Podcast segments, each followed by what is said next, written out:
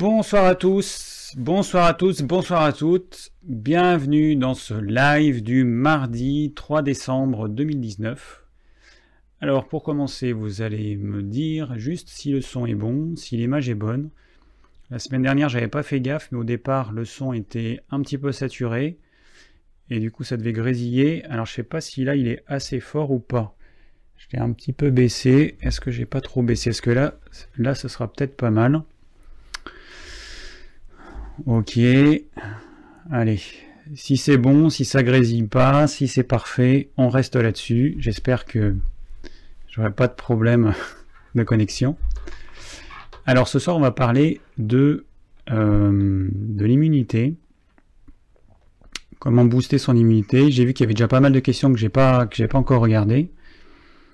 Je ne sais pas du tout de quoi, euh, quelles quelle questions vous m'avez posées. Et on va commencer, comme euh, toutes les semaines, par l'actu de la semaine. Alors, donc déjà, tiens, je vais mettre le titre du live. Voilà, immunité boostée, c'est défenses naturelles. C'est comme ça que je l'ai que je l'ai baptisé. Et on va passer directement à l'actu de la semaine. Alors, je vais répondre à certaines questions qui m'ont été posées dans les commentaires. Mais avant, je vais commencer par un documentaire que j'ai vu sur Arte qui s'appelle L'épuisement du phosphore vers une famine planétaire. Alors, c'est un documentaire qui est sorti en 2013 et j'avais vu des vidéos de... Euh, je me rappelle plus son nom. Enfin bon, de euh, certaines personnes euh, un peu écologistes qui, euh, bah, qui nous mettait en garde avec, avec le fait que le phosphore allait être épuisé. Alors le phosphore, bah, c'est quoi? C'est un minéral qui est extrait de la terre et qu'on utilise notamment en quantité massive dans les engrais chimiques. Euh, sans le phosphore, la, la, production mondiale serait extrêmement réduite. Et du coup, ce qui risque d'arriver, c'est que du jour au lendemain, si le prix du phosphore augmente, comme ça a été le cas il y a quelques années dans certains pays euh, en voie de développement, où il a augmenté euh, de plusieurs centaines de pourcents, eh ben, euh, on va se retrouver avec une production qui va baisser tout d'un coup et avec un risque de famine, sachant que les terres aujourd'hui qui sont utilisées dans l'agriculture intensive uniquement à coup d'engrais chimiques, de pesticides, d'herbicides, si vous essayez, vous, de faire euh, pousser euh, des légumes, il n'y a rien qui pousse.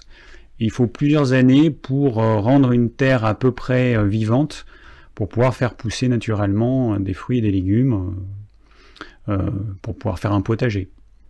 Les, les, végétaux qui poussent sur ces terres, ils sont sous perfusion à base de phosphore, de potassium et d'azote.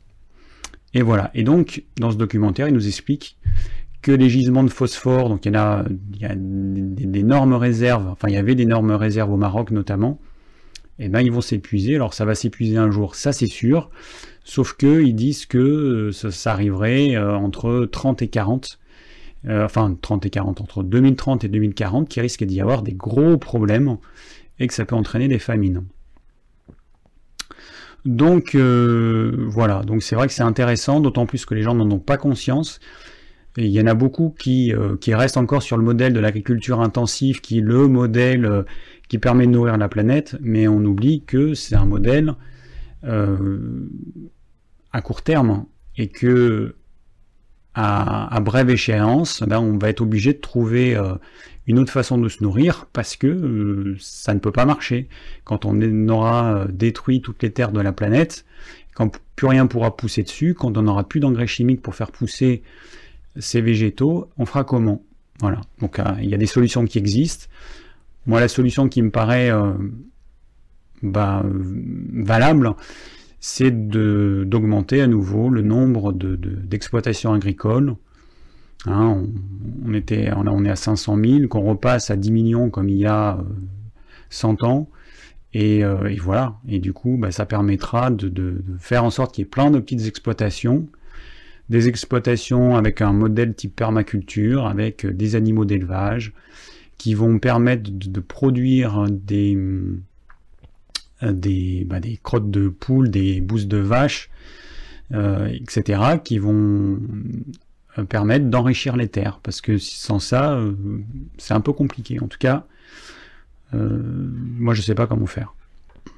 Enfin, sous nos latitudes, parce qu'après, il y a des modèles qui existent.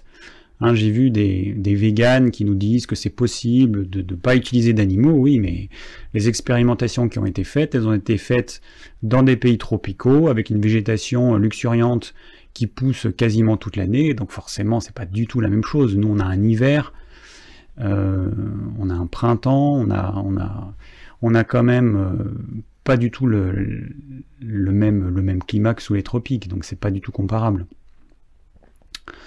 Voilà pour petit documentaire qui était euh, très intéressant.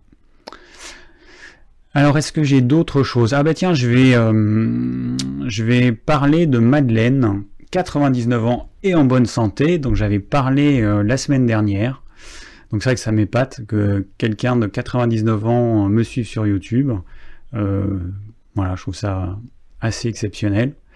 Et en fait, elle m'a répondu. Donc moi, j'avais demandé, enfin, je lui avais dit plutôt, euh, bah, je suppose que vous devez avoir une bonne hygiène de vie pour, euh, pour être en bonne santé euh, à 99 ans. Et en fait, elle m'a répondu qu'elle mange à peu près ce que je conseille. Euh, qu'est-ce qu'il y a encore? Euh,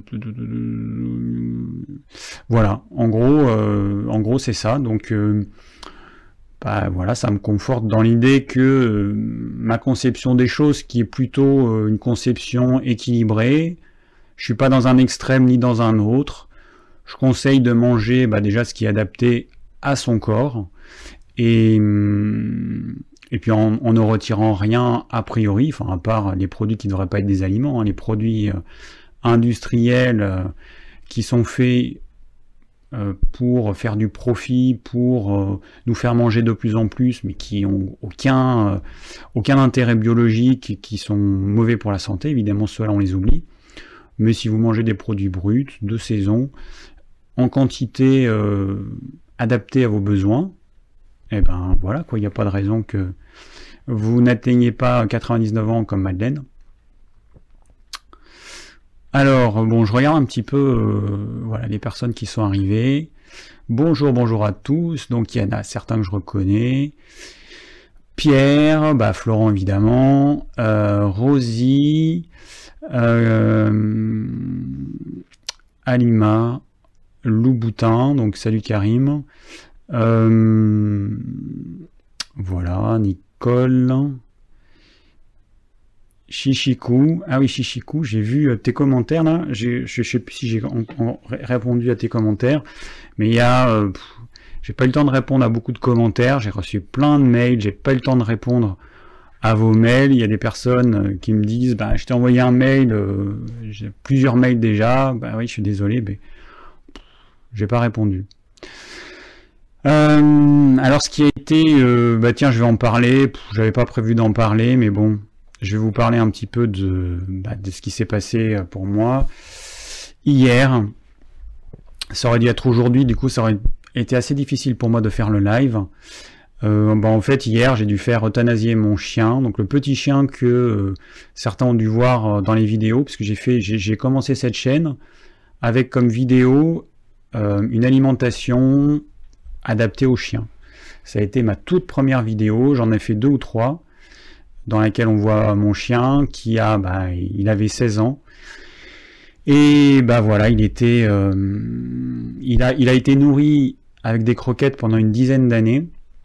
Et c'est vrai que ça lui a pas du tout réussi, comme euh, la majorité des chiens. Et du coup, je suis passé à une alimentation euh, avec de la viande crue, avec un peu de légumes crus, et hum, alors du coup, ça allait très bien, sauf que bah, il avait 16 ans et que là, bah, voilà, c'était c'était plus possible, donc euh, bah, il a retourné, il est, il est, retourné au paradis des chiens et voilà, ça a été assez difficile hier. Aujourd'hui, ça va mieux, mais voilà, donc du coup, à chaque fois que bah, j'ai perdu ma petite chienne il y a 4 ans, et c'est vrai que ça me fait penser à la mort, ça me fait penser à plein de choses. Euh, j'ai partagé ça avec des amis, avec mes proches. C'est hum, voilà, c'est c'est toujours difficile. Bon, les gens qui n'ont pas de chien, qui n'ont pas d'animaux, forcément ils vont ils vont peut-être pas comprendre.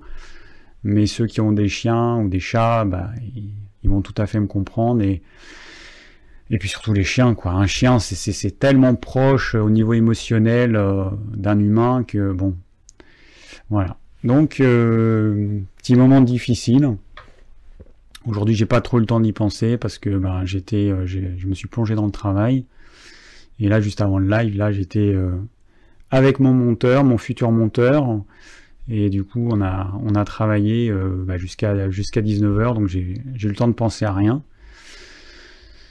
Bon, voilà. Donc, en tout cas, mon petit chien, il est, il est libéré de ce corps physique qui devenait une prison pour lui parce que ça devenait compliqué. Euh, quand un chien, il a du mal à se mouvoir, qu'il voit plus, il entend plus, euh, il fait ses besoins dans la maison parce que bah parce que il peut pas se retenir. Enfin voilà, c'est très compliqué. C'est très compliqué à gérer et puis voilà, il a fallu prendre la décision et puis la décision elle a été prise là parce que bah, c'était le moment. Parce que je considère qu'un chien un chien n'a pas le mental d'un humain, un humain euh, qui voit plus, qui entend plus. Il est capable de se raisonner et puis de pouvoir avoir une vie à peu près normale Sauf qu'un chien, quand ça lui arrive, il comprend pas. Euh, nous, notre chien, certains jours, je pense qu'il devenait complètement aveugle, il devenait fou. Il sautait dans tous les sens, il courait dans tous les sens, il se cognait. Enfin, c'était, ça a été difficile et voilà. Là, du coup, c'est, moi, je considère que c'est une libération pour lui et que, que voilà quoi. Va continuer son évolution de chien, de, je sais pas quoi. Enfin voilà, cette petite âme, elle, continue son évolution. Voilà, bon, c'était tout pour cette partie, euh, voilà, qui fait partie de la vie, hein, qui nous touche tous. Hein, euh. J'ai déjà perdu des membres de ma famille, évidemment, c'est autre c'est autrement plus difficile. Mais il n'empêche qu'il y a des personnes qui sont très attachées à leurs animaux, peut-être certaines qui vivent seules. Moi, j'en connais et qui vivent la perte d'un animal comme un deuil d'un des membres de leur famille. Je comprends tout à fait ça. Voilà. Bon, allez, on passe, euh, on passe euh, à d'autres choses. Euh, alors, je vais passer du coq à l'âne, mais il y avait une question qui m'avait été posée par bah, Paradox, donc c'est son pseudo, euh, enfin une question ou voilà une interrogation. Alors je sais plus si c'est un homme ou une femme. En tout cas, cette personne m'a dit. Alors au sujet de l'alimentation. Alors pour qu'il y ait fermentation, il ne faut pas qu'il y ait des bactéries. Or dans l'estomac, il n'y en a pas du fait de l'acidité, non? J'ai du mal à comprendre le raisonnement complet. Que se passe-t-il? À l'automne avec les figues en plein soleil ah non, ça c'est moi qui réponds, pardon. Donc en fait cette personne, je sais plus où j'habite là. Euh, donc cette personne en fait elle comprenait pas pourquoi il y avait une fermentation dans l'estomac, notamment quand on mange des fruits.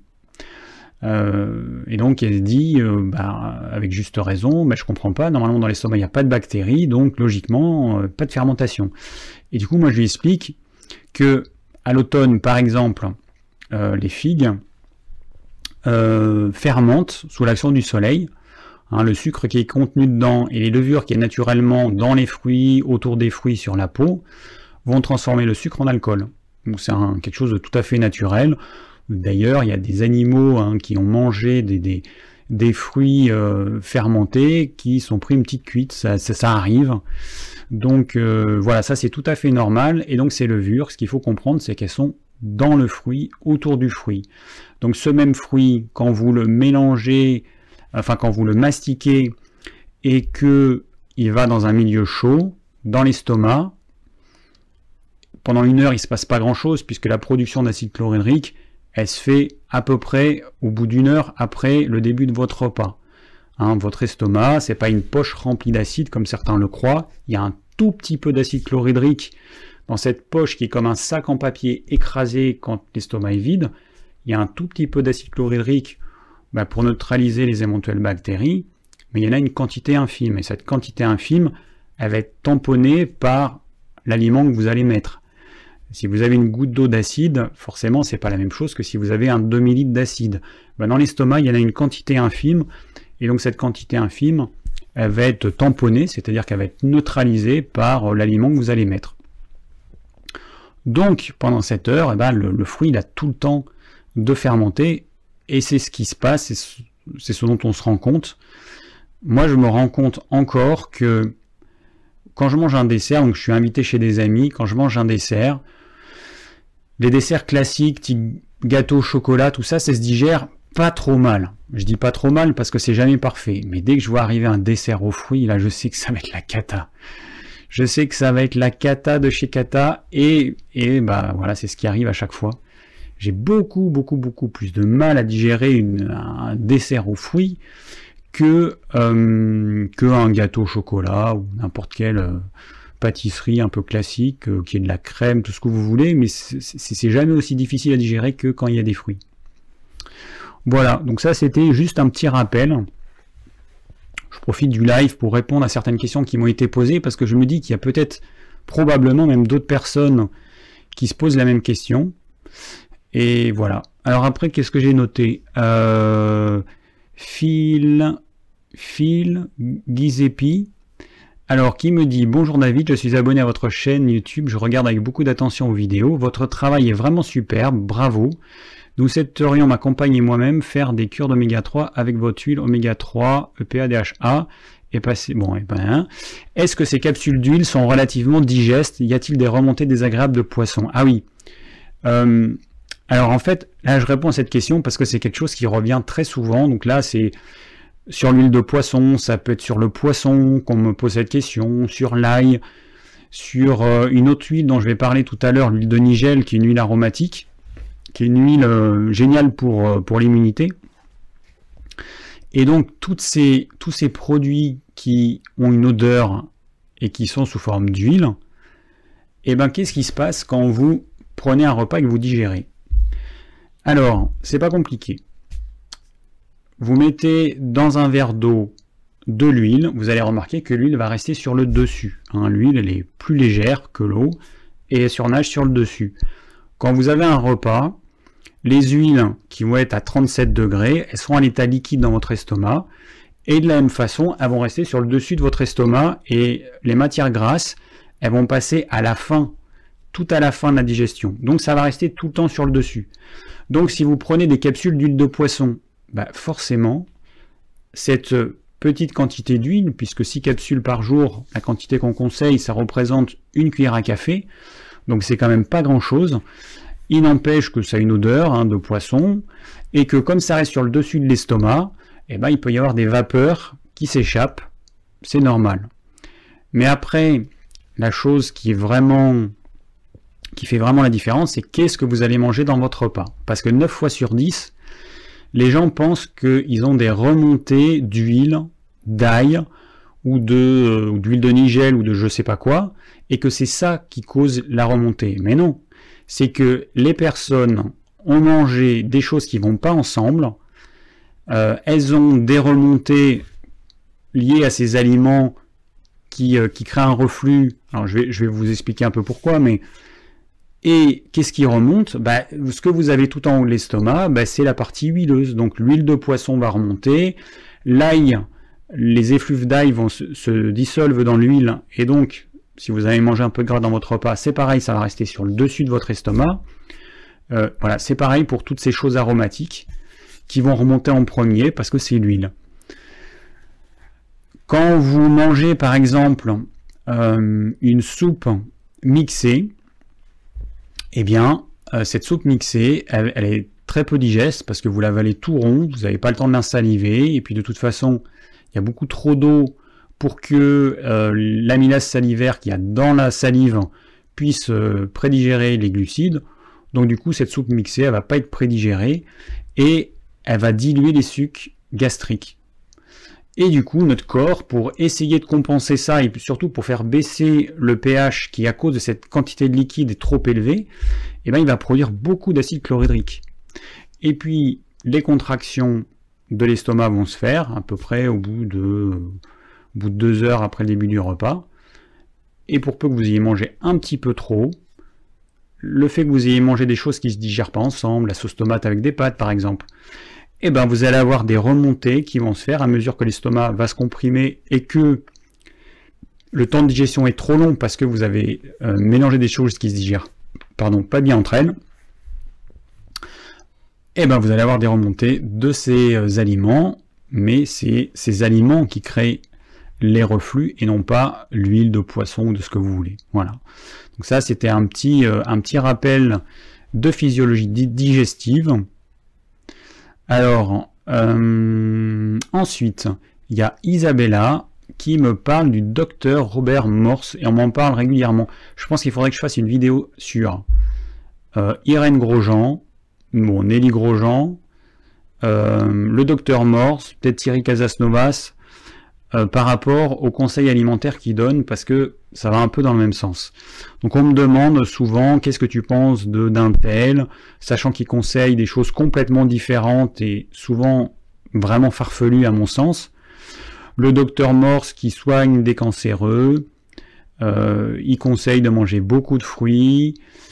Bon, euh, alors moi ce que je dis déjà, c'est que c'est pas parce qu'un régime alimentaire va être bénéfique euh, quand vous avez une maladie, que ce même régime peut être suivi ad vitam aeternam chez une personne saine. Parce que les personnes que traite le docteur Morse, hein, c'est un Américain, euh, bah forcément, ils ont un mode de vie américain, c'est-à-dire des gens qui mangent beaucoup de protéines animales, de mauvaise qualité, en très grande quantité, beaucoup de produits animaux transformés, ultra transformés, et ils se gavent de sucre et de glucides complexes, de céréales, et ils mangent quasiment pas de fruits et, quasiment pas de légumes. Donc forcément, quand vous donnez à ces personnes, vous retirez le sucre, toutes ces protéines animales de mauvaise qualité, tous ces glucides, ces céréales euh, riches en gluten, les produits laitiers aussi dont j'ai pas parlé, et vous leur donnez majoritairement des fruits et des légumes, ah bah forcément ça peut que aller mieux. En tout cas, transitoirement.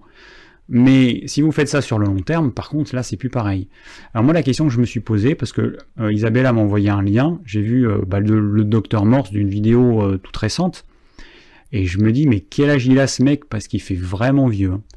Il fait vraiment vieux. Donc encore une fois, regardez les personnes qui vous conseillent des choses. Là, j'ai répondu à quelqu'un sur Nelly Grosjean, Nelly Grosjean qui est la fille d'Irène Grosjean. j'ai vu une vidéo d'elle il y a 4 mois. Mais franchement, mais regardez, vous tapez Nelly Grosjean sur YouTube, regardez une vidéo. Elle a plus de sourcils, euh, elle a une peau qui est ridée. Alors on m'a dit qu'elle avait eu un cancer, donc c'est vrai que c'est vrai que ça aide pas. Ça montre quand même que ce type d'alimentation que conseille sa mère, euh, c'est loin de protéger contre le cancer, parce que c'est quand même quelque chose de, trop complexe pour que juste ce type d'alimentation suffise. Mais elle est ridée, mais c'est la folie quoi.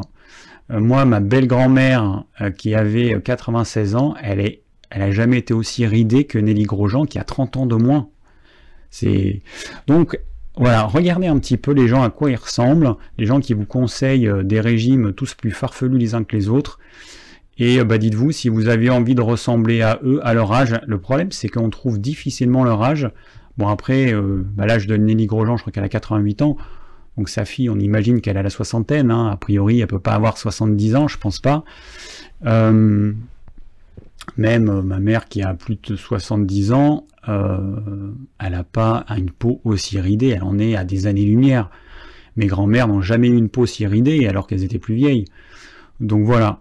Bon, petite remarque, mais c'est vrai qu'il y a tellement de gens qui, qui me demande mon avis sur ces personnes, mais moi, bon, moi je les connais pas. Je sais que jusqu'à conseil des régimes alimentaires complètement euh, loufoques à mes yeux, complètement déséquilibrés, qui auraient un intérêt à court terme sous forme de cure, mais c'est pas ce qu'elle conseille.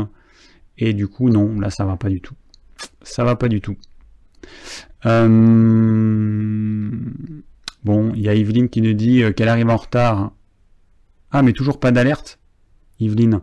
Mais en fait, euh, est-ce que j'avais mis une programmation sur ce live?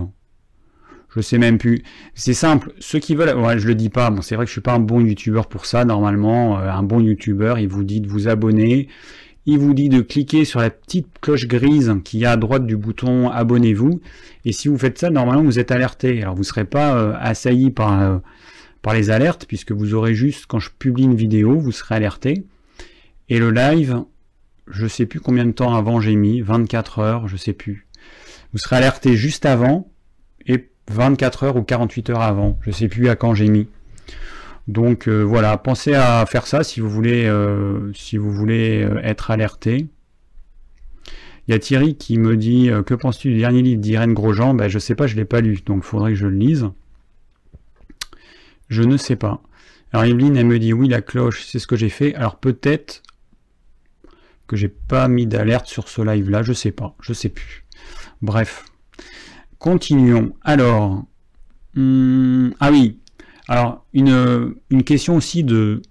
Je peux pas répondre, je peux pas prononcer ton pseudo TGXGXXV. Euh, qui me dit euh, cependant j'ai rebondi sur une de tes réflexions selon laquelle après un cheat meal tu conseilles de se faire vomir donc cheat meal un repas euh, craquage repas voilà où on mange un peu n'importe quoi tant que ça nous fait plaisir n'est-ce pas un peu trop violent? Non ah non tu dis ça sérieusement n'est-ce pas un peu trop violent laisser faire à son corps son travail d'élimination naturelle n'est-il pas mieux? Alors, c'était une blague, hein, donc je sais plus à quelle occasion j'ai dit ça, mais c'était une blague. Je conseille pas aux gens de se faire vomir, hein, évidemment. Même si ce serait peut-être mieux Euh, alors si c'est fait juste après le repas, je vais, vais pas vous dire comment il faut, à quel moment il faut que vous vomissiez, mais bon. Mais si c'est fait juste après le repas, c'est-à-dire quand l'acide chlorhydrique euh, n'a pas encore été produit par l'estomac, à ce moment-là vous en rendez compte tout de suite, parce que ce que vous vomissez n'est pas du tout acide, donc ça va pas irriter votre gorge, ça va pas attaquer les mailles de vos dents, ça va pas vous déminéraliser, mais il n'empêche que ce type de comportement, quand on commence à faire ça, eh ben on n'arrête plus, et en fait ça devient systématique. On mange un repas euh, qu'on juge un petit peu trop euh, pas comme il faut et on se fait vomir. Donc moi je connais des gens qui, qui, font ça ou qui ont fait ça. Donc je vais pas conseiller ça. Mais dans l'absolu, peut-être que ce serait mieux parce qu'après ce repas qui est par nature indigeste, eh ben ça va nous demander beaucoup d'énergie et souvent ça nous demande plus d'énergie que ce que ça va nous apporter tellement c'est compliqué à digérer, tellement ça va demander d'heures, ça va demander énormément de nutriments, énormément d'enzymes. Donc du coup, euh, bon, c'est euh, ouais, bon, c'est pas l'idéal. Moi, je conseille, moi j'en fais de temps en temps. D'ailleurs, il y a on est quel jour? Mardi, samedi soir, j'étais un repas d'anniversaire. On a mangé une raclette. Ben forcément, la raclette, euh, hein, pommes de terre, fromage, charcuterie, bon tout ce qu'il faut pas j'ai pas trop mal digéré, ça allait, euh, parce que j'ai mangé un peu de pommes de terre. Il y en a qui ont la technique de manger beaucoup de fromage, beaucoup de charcuterie et peu de pommes de terre, mais du coup ils ont mis d'avoir une boule de fromage dans leur estomac euh, mélangée à la charcuterie et ça c'est indigeste. Moi je mange toujours un peu plus de pommes de terre. J'aime bien, j'aimerais bien une raclette avec un peu de légumes, mais bon, je pense que je suis un extraterrestre par rapport à ça, parce que quand je dis ça aux gens, ils me regardent comme si je venais euh, d'une autre planète. Alors que moi j'aime bien les légumes, donc euh, j'aimerais bien avec un peu de, je sais pas, de choux, choux de Bruxelles ou je sais pas, brocoli, tout ça, moi j'aime bien. Bon, bref. Next. Alors, euh, ensuite, qu'est-ce que j'ai? Alors j'ai Brunet Brunet qui m'a dit euh, est-ce que salade verte et fruits avec huile est plus digeste D'après France Guillain, manger des fruits avec de l'huile permet une meilleure assimilation et digestibilité Qu'en penses-tu Est-ce que cela se justifie Alors je lui ai répondu que eh ben j'en savais rien. Je n'ai pas testé de manger des fruits avec de l'huile. Donc euh, pourquoi pas, mais voilà. Et elle m'a répondu ensuite. Elle m'a dit j'ai testé. Seuls euh, fruits, mélange ou crudité ou salade verte, donc, euh, donc des fruits avec une crudité, donc par exemple une salade verte, euh, elle a mangé donc un kaki euh, avec une sauce sans vinaigre avec de l'huile. Eh ben, ça se digère très bien. Et, euh, et en plus, ce qu'elle me fait remarquer, c'est que ça lui procure aucune fringale. Alors qu'avec les fruits, ça, génère chez beaucoup de personnes des fringales parce que c'est trop sucré. Tout ce sucre qu'on va manger quand on va manger plusieurs fruits, et eh ben après coup, ça peut amener des fringales qu'on n'a pas quand on rajoute des légumes. Donc voilà, ça c'est pas mal.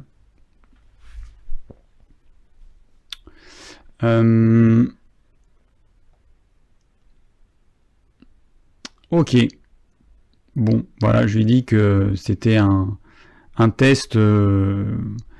Bah, c'était bien d'avoir testé.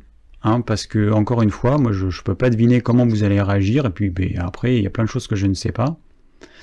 Et je lui ai dit, euh, ah oui, je lui ai dit qu'il faudrait que je crée un slogan. Alors le slogan, ce serait euh, l'expérience est votre force. Voilà, un beau slogan. C'est un petit peu la mode sur YouTube, chacun a son petit slogan.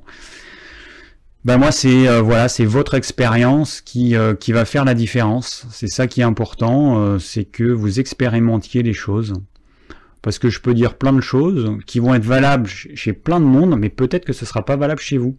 Peut-être que même si vous avez le bon tempérament, peut-être que ça ne fonctionnera pas chez vous. Donc testez les choses et, euh, adaptez euh, éventuellement euh, à, votre cas particulier. Alors, qu'est-ce que j'ai noté encore Donc ça c'est bon. Ok. Alors attends, ça c'était quoi Ah oui, c'était Rose. Rose qui me disait Comment peut-on conseiller de manger des animaux? En 2019, on sait à quel point c'est toxique pour l'organisme et à quel point les animaux souffrent. Manger des animaux, c'est à abolir, c'est pas écologique. On défonce l'environnement avec l'élevage, c'est de la souffrance. Il n'y a aucune énergie à prendre de la souffrance des autres. Alors, Rose, si tu parles de l'élevage industriel et intensif, je suis 100% d'accord avec toi. Mais 100 même 200%. C'est immonde ce qui est fait aux animaux, c'est immonde comment on traite les animaux, c'est... Euh, aucun animal ne ferait ça à un de ses congénères. L'humain, il fait des choses qui sont euh, immondes, qu'il fait aux animaux et aux autres humains. C'est pas du tout normal. En revanche, c'est pas euh, le modèle unique qui existe sur notre belle planète. Il y a des petits éleveurs qui élèvent leurs animaux. Moi, j'en fais partie, sauf que moi, c'est que pour moi, je les vends pas mais euh, j'ai des poulets qui sont en plein air, des poulets et des poules qui sont heureux, euh, qui me permettent de manger les insectes qu'il y a dans le jardin, qui retournent la terre, euh, qui me font de la crotte de poule qui après va enrichir le potager, donc ça reste quand même précieux parce qu'aujourd'hui on fait comment pour cultiver sans engrais chimiques? C'est ma question. Comment tu fais, Rose, pour faire des champs de blé ad vitam aeternam, ou des champs de tout, ce que tu veux, de, soja, parce que peut-être que si tu manges pas, tu vas forcément manger des céréales, donc tu vas manger des produits qui viennent, comme je l'ai dit dans la vidéo, euh, enfin dans le live la semaine dernière, euh, ça entraîne la mort de milliards et milliards et milliards d'animaux, mais bon, ça apparemment, ça ne te touche pas, mais si tu manges euh, des, produits issus de monoculture, tu es responsable de la mort de milliards d'animaux. Toi et moi, évidemment, qui mange, si je mange des, produits de la monoculture, et j'en mange aussi, hein, dès qu'on mange des céréales, dès qu'on mange des légumineuses, c'est de la monoculture, c'est des hectares et des hectares de champs d'une seule céréale, d'une seule légumineuse, d'un seul fruit, les champs d'amandiers euh, que mangent les véganes, les champs de noix de cajou, bah, ça c'est responsable de la mort de milliards d'animaux, parce que vous prenez une forêt luxuriante, vous la rasez, et ensuite vous plantez une seule espèce, bah, quand vous avez rasé votre forêt, bah, les animaux qui y avait, ils, disparaissent pas comme des petits nuages euh, dans le monde merveilleux des bisounours, des véganes. Hein, ces animaux, ils meurent tout simplement, ils meurent de faim, ils meurent de faim ou ils sont tués euh, au moment où la forêt est détruite. Bon, on en fait quoi de ces animaux? C'est quand même important. Et ensuite, ces champs de monoculture où il n'y a plus rien euh, de, de, vivant, bah, c'est pareil, c'est des champs de mort. Donc il faut avoir conscience de ça. Que l'élevage, c'est une chose, que l'élevage industriel, c'est vraiment une merde. Mais il n'y a pas que ça, il y a l'agriculture, la monoculture plutôt, la monoculture, que ce soit en bio ou pas en bio, ça change rien, c'est une monoculture. Donc euh, voilà.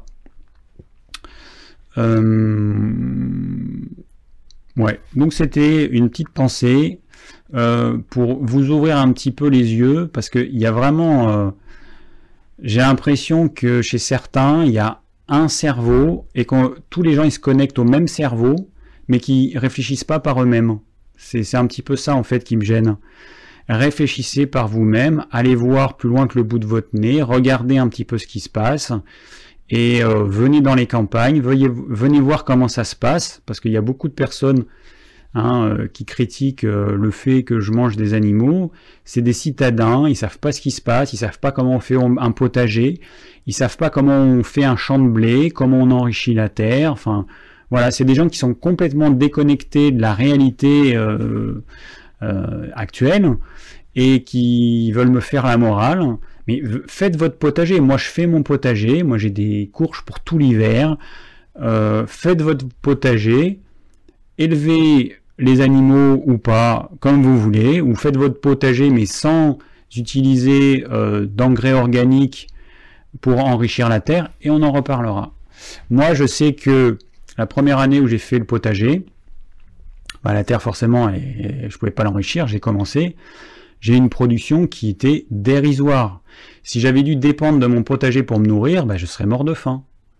Donc Rose, tu es bien contente qu'il y ait des gens qui utilisent des engrais chimiques ou qui utilisent des engrais animaux pour enrichir la terre des végétaux et des, euh, enfin, des végétaux que tu manges.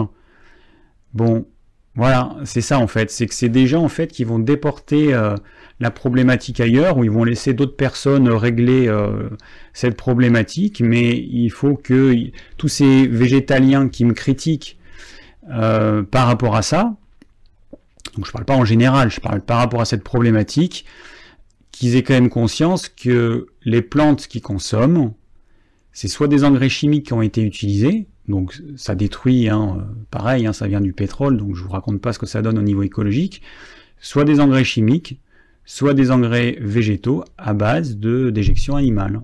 Voilà. Parce que faites un compost avec que des végétaux, pour enrichir un champ de blé et on en reparlera. Moi, je suis allé faire un stage de, compost il n'y a pas longtemps. Quand vous regardez euh, les végétaux qu'il faut pour avoir à la fin un tout petit peu de compost, ben voilà. Donc à l'échelle euh, planétaire ou enfin même à l'échelle d'un pays, ce serait pas possible. Quoi, c'est impossible. Tous les végétaux qu'il faudrait pour enrichir les terres des céréales euh, qu'on consomme, ce serait impossible. Voilà, voilà. Donc, euh, ensuite, qu'est-ce que j'ai? Donc, je vais finir avec... Ah oui. Pascal qui me dit Je souhaite commander l'huile d'onag sur votre site, mais j'entends que c'est l'huile de la femme. Il n'y a pas de problème pour un homme au niveau testostérone. Alors, je lui ai répondu Non, non, non, ça n'a rien à voir. Vous avez des produits qui sont qui contiennent des phytohormones, donc forcément qui vont être des antagonistes à la testostérone. Donc là, oui, ça peut poser des problèmes aux hommes. Ok. L'huile d'onag, c'est pas du tout ça. L'huile d'onag, c'est une huile qui contient notamment un acide gras précieux de type oméga 6 qui s'appelle l'acide gamma-linolénique. Il, enfin, il est bénéfique aux femmes parce qu'il y a plein d'expériences qui ont été faites sur les femmes, parce que les femmes l'utilisent, parce que ça permet de diminuer les douleurs liées au cycle prémenstruel, et ça améliore les problèmes liés à la ménopause. Donc forcément, cette huile, elle est mise en avant pour les femmes. Mais il n'empêche que les hommes ont aussi un système hormonal, qu'ils ont aussi une peau, ils ont aussi un système nerveux, un système immunitaire, et que cette huile leur sera tout aussi bénéfique. Euh, donc euh, voilà, donc euh, faut pas avoir peur, hein, les hommes qui veulent prendre cette huile d'onagre pour leur peau, pour, bah, les autres systèmes, hein. il n'y a pas que le système hormonal féminin. Ils peuvent l'apprendre et ça va pas du tout les féminiser, ça va pas du tout être un antagoniste à la testostérone. Voilà, donc ça c'était une petite parenthèse. Voilà.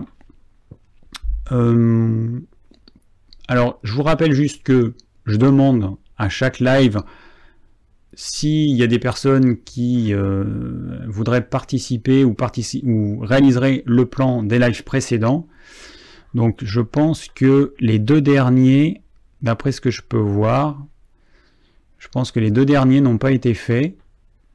Alors attends, j'ai pas rafraîchi la page, mais je pense qu'ils n'ont pas été faits.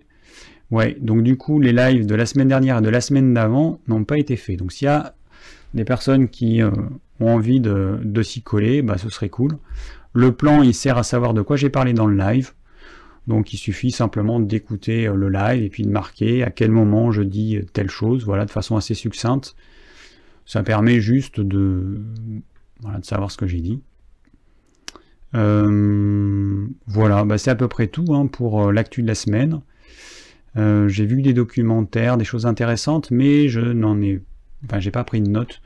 Je verrai la semaine prochaine. Voilà, semaine assez chargée. Alors, donc ce soir, immunité booster ses défenses naturelles. Voilà, bon, des fois je suis pas très original dans les titres. C'est ce qui m'est venu. Je sais pas encore ce que je vais faire euh, la semaine prochaine. Donc il nous reste quoi? Il nous reste le 10 et le 17.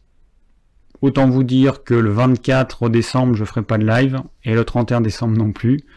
Donc euh, il nous reste deux lives avant la fin de l'année. Ah oui, il y a un truc aussi, 30 000, 30 000 abonnés, c'est ma maman qui me l'a rappelé ce matin. 30 000 abonnés, bah merci à tous, merci à tous euh, voilà, de, votre soutien, merci à toutes les personnes qui me suivent, tous vos mots, très gentil. Je me rends pas compte, c'est vrai que je me rends pas compte, il y a quelqu'un qui m'avait, euh, une patiente qui m'a, qui m'a dit, mais tu te rends pas compte à quel point tu, c'est, euh, je me rappelle, Elisabetta, je crois, qui m'a dit, tu te rends pas compte, euh, bah, comme tu peux aider les gens, tu peux, c'est la petite chose. Enfin, moi, je, moi, je vois comme une petite aide parmi plein de, plein d'aides, mais il y a des personnes qui vraiment bah, retire de mes vidéos quelque chose qui, va vraiment changer, pardon, qui va vraiment changer leur vie. Donc euh, bon, c'est vrai que après vous vous rendez pas compte, mais moi je fais mes petites vidéos dans mon coin, je suis tout seul, euh, je fais mon montage, euh, je, publie les vidéos, je réponds à vos questions, je suis un petit peu isolé, c'est pas évident d'avoir de pouvoir se mettre à la place des gens. Et puis bon, il y a des gens qui me, qui me font des témoignages, puis il y en a plein qui me font pas des témoignages, donc je sais pas ce que ça donne. J'ai pas forcément tous les retours, mais voilà, il y a des personnes qui me disent que, bah si, c'est l'impact que j'ai peut être important chez certaines personnes. Donc je suis très content, voilà, quand j'ai des personnes qui me disent que elles ont suivi mes conseils, que ça va mieux au niveau digestion, qu'elles ont une meilleure santé, elles ont plus de vitalité, elles ont perdu du poids. C'est génial, quoi. C'est génial. Voilà, c'est mon but. Donc, donc, donc, euh, bah oui, euh, Karim, 30 000, bah merci. Hein.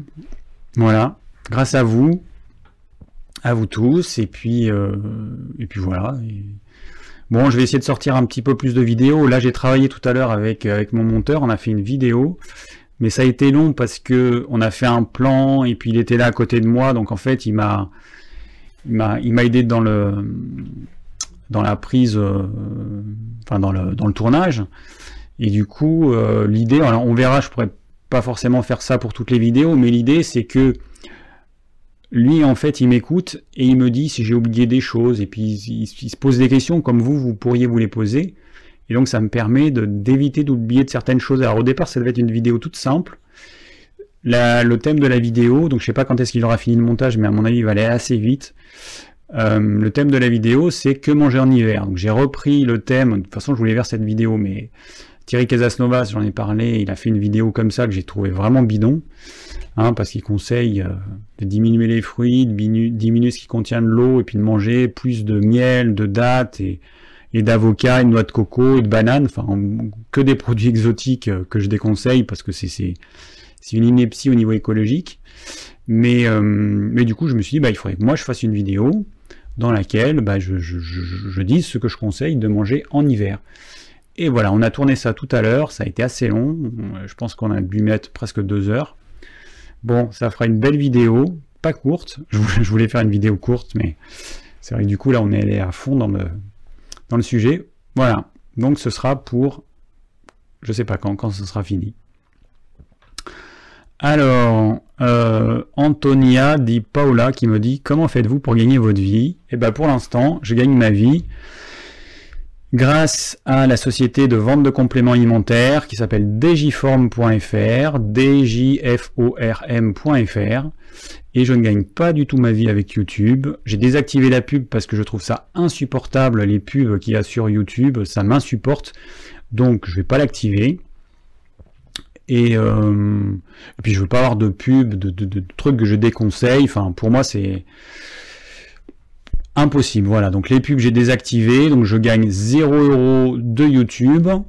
ensuite, les partenariats, j'ai eu quelques marques qui, m'ont envoyé euh, des trucs à tester, donc j'ai parlé des ustensiles de cuisine, j'ai extracteur de jus, mais bon c'est pareil, c'est pas mon truc de de, passer mon temps à, me sentir obligé, enfin c'est pas me sentir obligé parce qu'avec certaines marques on a des contrats, on est obligé de parler de tel ustensile, donc Thierry Casasnovas par exemple, pour pas le nommer, mais bon, euh, il y, a, toujours un extracteur qui va conseiller. Euh, non, moi je je peux pas en fait, je peux pas je peux pas faire ça, c'est pas dans mon éthique, c'est pas donc euh, bah pour l'instant voilà, je gagne pas ma vie avec YouTube.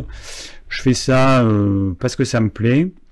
Mais à terme ce que je prévois de faire et mon monteur là, il va il va il va m'y aider, c'est de faire des formations, des vraies formations euh, par exemple sur l'alimentation, sur euh, comment perdre du poids, sur euh, le jeûne intermittent, tout ce que tout ce qu'on peut faire, ou enfin tout ce qu'il peut y avoir autour du jeûne intermittent, différentes formations thématiques qui seront forcément payantes, sachant que moi je dis quand même, je partage bah, tout ce que j'ai à partager dans, mes vidéos, mais il y a des personnes qui me demandent des formations avec quelque chose de carré et avec des vraies formations. Je dis des vraies parce que bon, j'ai, par curiosité, j'ai demandé, euh, d'ailleurs, s'il y en a qui, euh, ont un avis euh, sur les formations de. Ah oui, c'est vrai que j'ai Tipeee, mais c'est vrai que j'y pense même pas à, en parler. Merci Pierre. oui, c'est vrai que j'ai Tipeee. Hein, si vous voulez me, me, soutenir, vous pouvez le faire par Tipeee. Il y a le lien qui est dans la description de toutes les vidéos. ouais, Thierry Casasnovas, en fait, il a donc les formations dont je parle, il a commencé à en faire. je pense là en, en 2019. Et du coup, bah, j'étais curieux de savoir un petit peu ce qu'ils faisaient. Donc les, formations, donc elles sont proposées à 300 euros. Et, euh, et du coup, j'ai demandé euh, à quelqu'un euh, qui avait acheté ces formations ce qu'elle en pensait. Et elle m'a dit que bah, qu'en fait, ça tenait pas du tout la route, que ça avait aucun intérêt, qu'elle avait eu l'impression de perdre son argent, qu'il avait recyclé des vidéos qu'il avait déjà faites, et que c'était pas du tout personnalisé. Bon, voilà. Alors moi, c'est vraiment tout ce que je veux pas faire. Euh, si je fais une formation, je fais une vraie formation. Je vais prendre le temps qu'il faut. Et euh, je préfère euh, faire quelque chose de bien, mais bah, dans je sais pas combien de temps, le temps qu'il faudra, plutôt que de faire un truc à la va-vite, enfin qui a aucun intérêt. Quoi. Je vais, je vais pas recycler des vieilles vidéos pour faire ma formation. J'ai déjà fait le plan de la formation sur l'alimentation. Et, euh, après, ben voilà, voilà, ce sera fait. Euh, je pense début, début 2020. Hein, on va voir, euh, on va voir avec Mathieu, le monteur. mais je pense début 2020, on va, on va pouvoir faire ça assez rapidement. Donc voilà, donc voilà comment je fais. Alors, je suis naturopathe, mais je gagne pas ma vie euh, en tant que naturopathe. Là, c'est Antonia qui me, qui me demande ça. Euh, bah, parce que j'ai pas le temps. Et voilà, une consultation en naturopathie, ça dure euh, en moyenne une heure et demie. bah, les consultations, moi, que je propose, c'est pas 200 euros la consultation, hein, comme ça peut se pratiquer par certains dans, dans certaines grandes villes. Alors, c'est peut-être pas 200 euros, c'est peut-être 120 euros, 150 euros, je sais pas. Mais euh, voilà, le problème, c'est que pour gagner sa vie, euh, avec les charges qu'on a quand on est euh, travailleur indépendant, bah faut en faire beaucoup et bah du coup moi je vais pas j'ai pas envie de travailler en tant que naturopathe 10 heures par jour parce que je pourrais pas me consacrer à ma chaîne, je pourrais pas me consacrer à ma maison, à mon potager, à mes amis, à ma famille. Donc voilà, le problème en France c'est ça, c'est qu'il y a des métiers, bah, à part travailler du matin au soir, c'est pas possible, quoi. C'est pas possible. Donc, naturopathe, c'est euh, de temps en temps, en fonction des demandes, euh, et, je me réserve du temps pour pouvoir faire autre chose. Bon, bah, je pense que je vous ai tout dit. Euh, du coup, je vais peut-être m'enlever le truc là parce que j'ai pas fait gaffe que j'avais le titre qui était toujours sur, sur moi. on va passer aux questions. Eh ben oui, Fatima, oui, David enlève le titre qui te cache. Ben oui, mais il fallait me le dire avant, mais en même temps, je lis pas tous vos commentaires. Remarque, et Fatima, euh, tu as écrit tout en majuscule, et du coup, je le vois mieux. Parce que là, moi, je me retrouve avec euh, plein de plein de textes partout et je vois pas la différence. Donc merci Fatima. Effectivement, je sais pas comment. En fait, ce qui manque mais ce serait pas possible. Ce qui manque dans le chat, je sais pas, c'est des trucs qui clignotent ou alors des petits effets sonores, je sais pas. Mais bon, le problème, c'est que certains pourront en abuser et que ça rendrait le truc impossible. Mais c'est vrai que dans des cas où euh, j'ai un problème technique, ou j'ai un truc, hop, un petit message, c'est vrai que ça m'aiderait.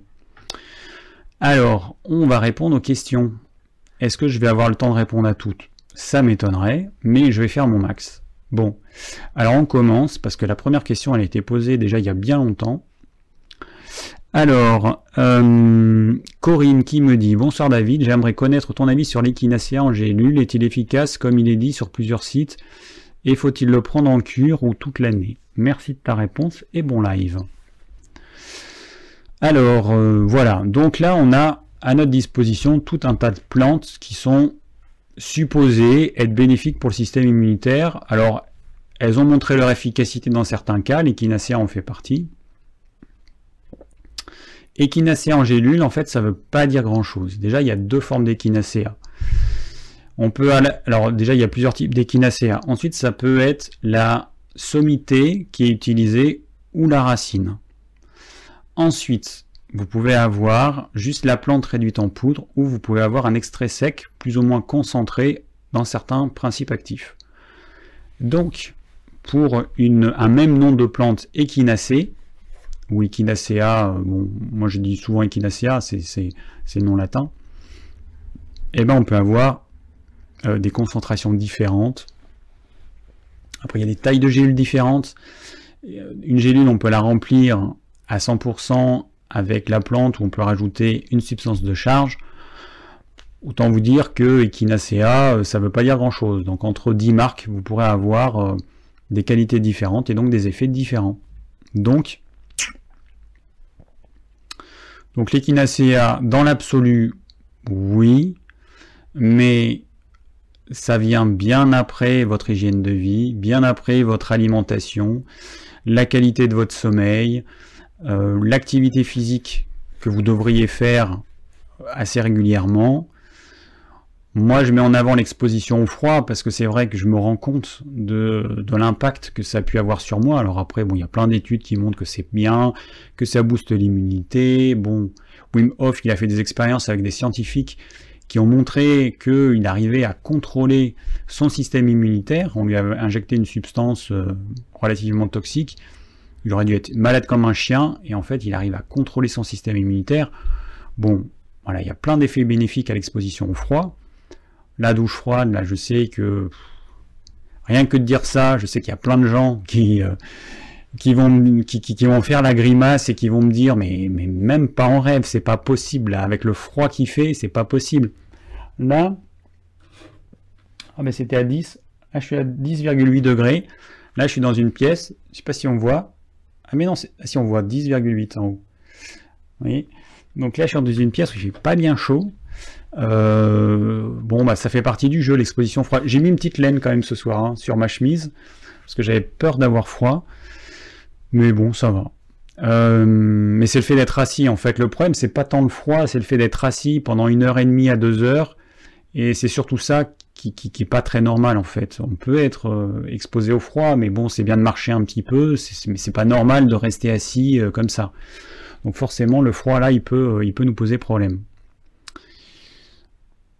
Euh... oui, d'accord. je regarde les commentaires. Alors, une orange le matin. RF qui me dit une orange le matin. Alors, ouais, il y a Etiam qui me dit pas de fruits le matin. Alors, une orange le matin.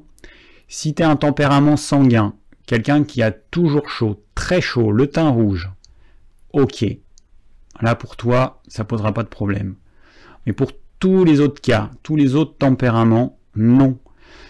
Premièrement, la vitamine C, elle s'assimile le mieux en fin d'après-midi. Donc le manger le matin, c'est un peu dommage parce que c'est vraiment le moment où ça s'assimile le moins. Ensuite, l'acidité des fruits et cette eau va vous refroidir, mais alors quelque chose de bien. Donc pour ceux qui ont envie d'avoir des rhumes, des angines et tout ce que vous voulez en hiver, prenez vos agrumes le matin, vous verrez c'est top c'est génial pour, pour favoriser les maladies hivernales. Non. Je rappelle juste que l'orange n'est pas un fruit de saison chez nous, que moi je n'ai pas... Pour que vous compreniez, moi j'ai un mandarinier qui m'a fait des mandarines qui étaient mûres en octobre. Mais c'est un arbre exotique et que les fruits sont mûrs euh, juste avant l'hiver par chez nous. Mais normalement, on ne devrait pas en manger parce que c'est pas un fruit de saison, c'est un fruit exotique qui, euh, qui amène des fruits euh, mûrs tardivement. Donc voilà. Donc on ne devrait pas en manger en hiver. On en mange en hiver parce que oui, bah, parce que c'est mûr à ce moment-là, là où il fait chaud. Euh, bon, pour les quinacéas, bon, euh, oui, donc il y a quelqu'un, Thierry, qui me dit quinacéa racine, dosée 400 mg, c'est ce que prend mon conjoint, ok. Euh,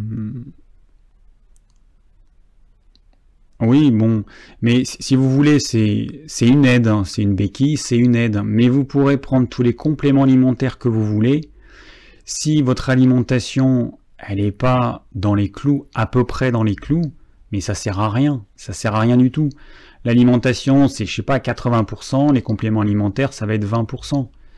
Il faut que vous ayez ça en tête. Et moi, je, vends des compléments alimentaires, je gagne ma vie avec ça aujourd'hui, mais j'ai pas peur de le dire. Les compléments alimentaires, ça vient après une bonne hygiène de vie.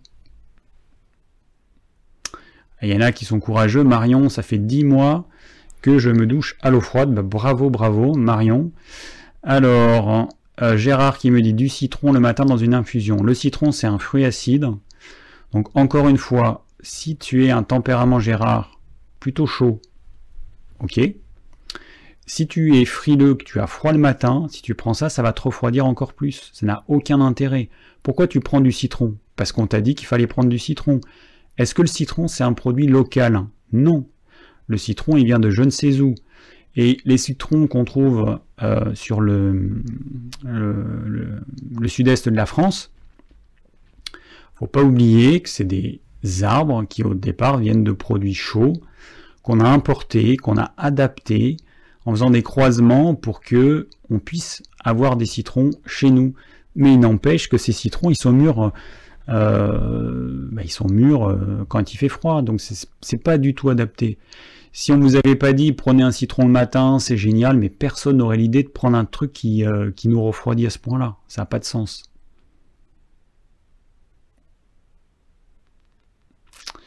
Alors, alors attends. Annie qui me dit euh, vitamine C liposomale maison. David, peux-tu répondre à la question que j'ai envoyée SVP Que tu as envoyé où? Ah ouais, d'accord, je vois ta question. Ouais, je vais y répondre. Elle vient après.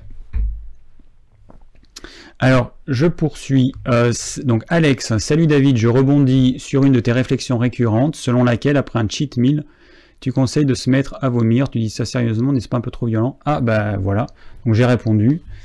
Euh, bah, tu m'avais posé cette question dans les commentaires et je t'avais répondu. Bon, allez, suivant. Rose qui me dit Bonjour David, j'ai regardé de nombreuses vidéos sur ta chaîne. Si ce n'est pas toutes, il ah bah, va falloir que je me bouge les fesses pour en faire d'autres alors. Hein. Et en regardant le live du 26 sur le véganisme, je me suis demandé quelle était ton activité professionnelle principale, puisque tu ne consultes plus régulièrement, tu élèves des volailles. Alors les volailles, c'est que pour moi, j'en ai parlé. Tu as fait une reconversion. Es-tu autosuffisant Non, pas autosuffisant. Je suis euh, autosuffisant pour certains trucs, comme les poulets, les œufs, certains légumes, les fruits, quasiment à 100%. Mais euh, pour d'autres trucs, non, je ne cultive pas mes céréales. Euh, il y a des trucs, et puis il y a des trucs que j'ai pas réussi. Hein. Cette année, on, avait planté des, on a, acheté deux pieds de patates douces qu'on a planté. On a une petite patate douce comme ça. Alors que chez mon maraîcher, j'achète des grosses patates douces, donc qui viennent du coin, hein, euh, qui sont pas importées. Une misère ces patates douces. Donc euh, voilà. Il y a des trucs qu'on réussit, des trucs qu'on rate. J'ai pas fait de radis par exemple. J'ai pas fait de choux euh, paumés. Moi j'ai fait du, chou kale. Enfin plutôt les choux qu'on a fait, ils ont pas, ils ont pas, ils ont pas fonctionné. On a fait des, choux de Bruxelles, mais ça a pas donné. Donc voilà quoi. Il y a des trucs, ça marche pas. Donc donc, ta ta ta.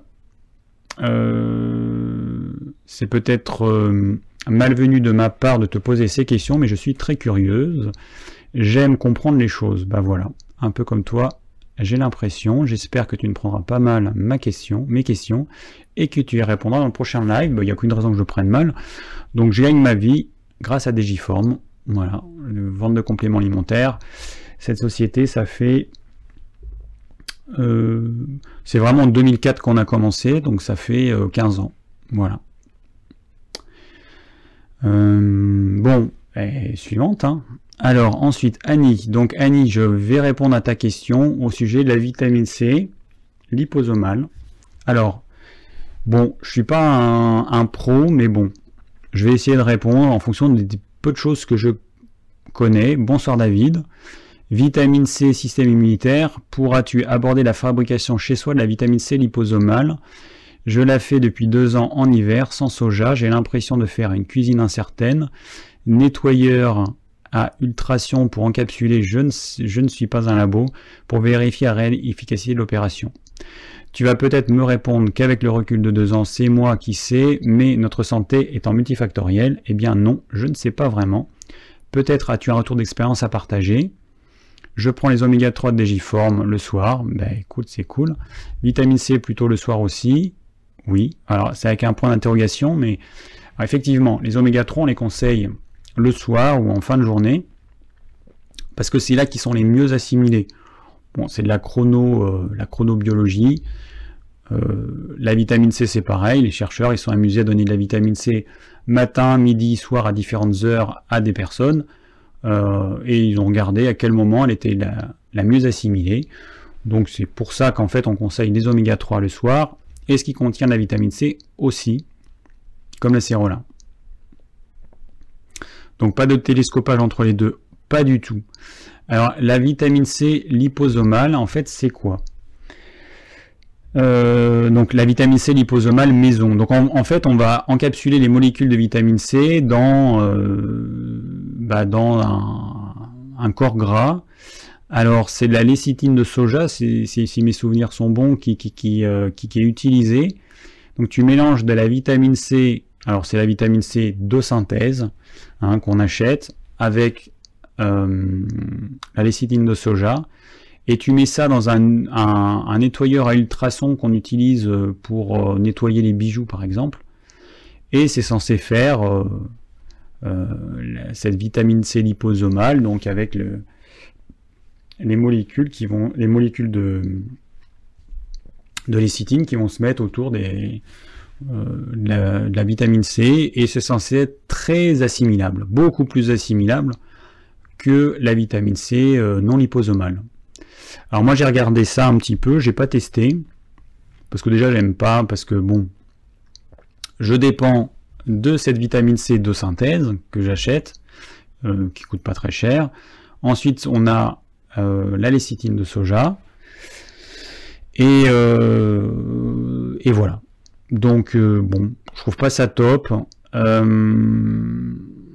Alors après, le, problème, c'est qu'on ne sait pas si cette vitamine C liposomale faite maison, elle est vraiment faite comme il faut pour que ce soit aussi assimilable que la vitamine C liposomale faite en labo. Je n'en sais rien. Et est-ce que cette vitamine C euh, liposomale, elle est vraiment aussi efficace? Je n'en sais rien. Parce que bah forcément, ceux qui euh, sont convaincus vont dire que c'est génial. Euh, ceux qui vendent ça vont dire que c'est génial. Moi, je sais pas. Donc, je peux pas en dire plus. Mais ça fait pas partie des trucs que je conseille parce qu'on est tellement éloigné du produit naturel. On a une matière de base, la vitamine C, qui est sous une forme synthétique.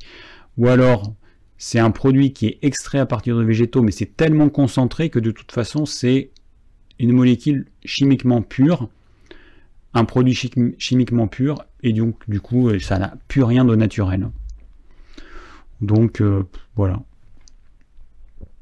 À part dans certaines maladies, peut-être, ça aurait un intérêt, j'en sais rien.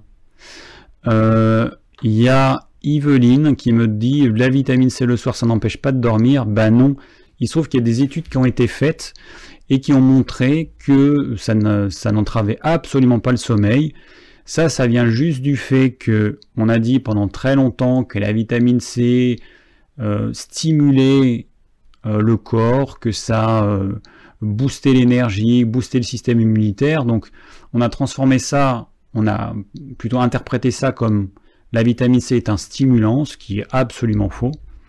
Et d'ailleurs, vous pouvez tester que il y a, voilà, il y, a, aucun effet euh, stimulant en fait. La vitamine C ne stimule absolument pas.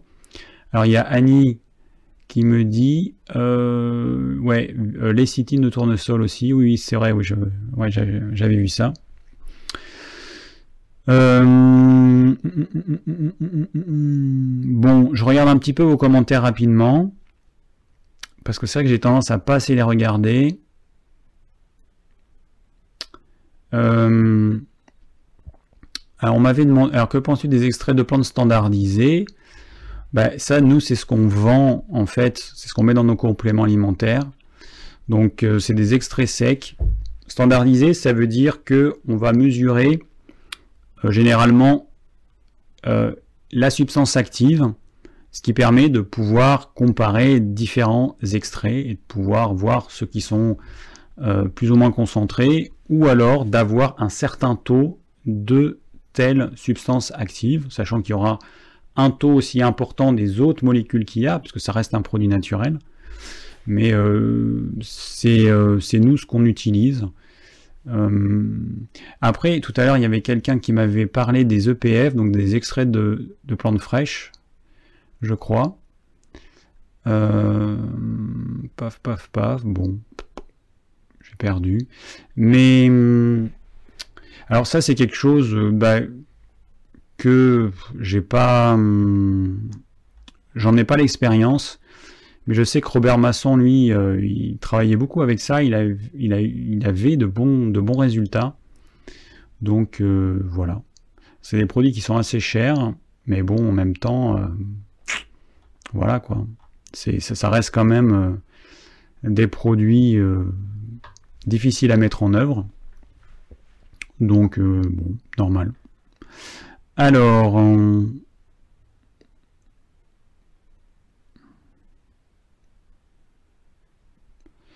Ok, donc il y a Christophe Alain qui m'a mis un petit commentaire. Je suis gaulois par ma mère amusant lorsque l'on voit le, visage, le village d'Astérix. C'est juste dans ma région euh, très les Vernes, Côte d'Armor. D'ailleurs, un village d'Astérix a été réalisé proche du village de ma mère. Je suis vendéen par mon père, euh, l'île Dieu, 100% pêche. Mes ancêtres des deux côtés ont vécu euh, de la mer. Lorsque je lis, lorsque je lis Tout est connecté qui mange des produits venus du bout du monde bah donc j'imagine même pas à quoi il ressemble. Je suis fier d'être gaulois et de manger des produits dont je connais l'origine. Amitié, Christophe Alain.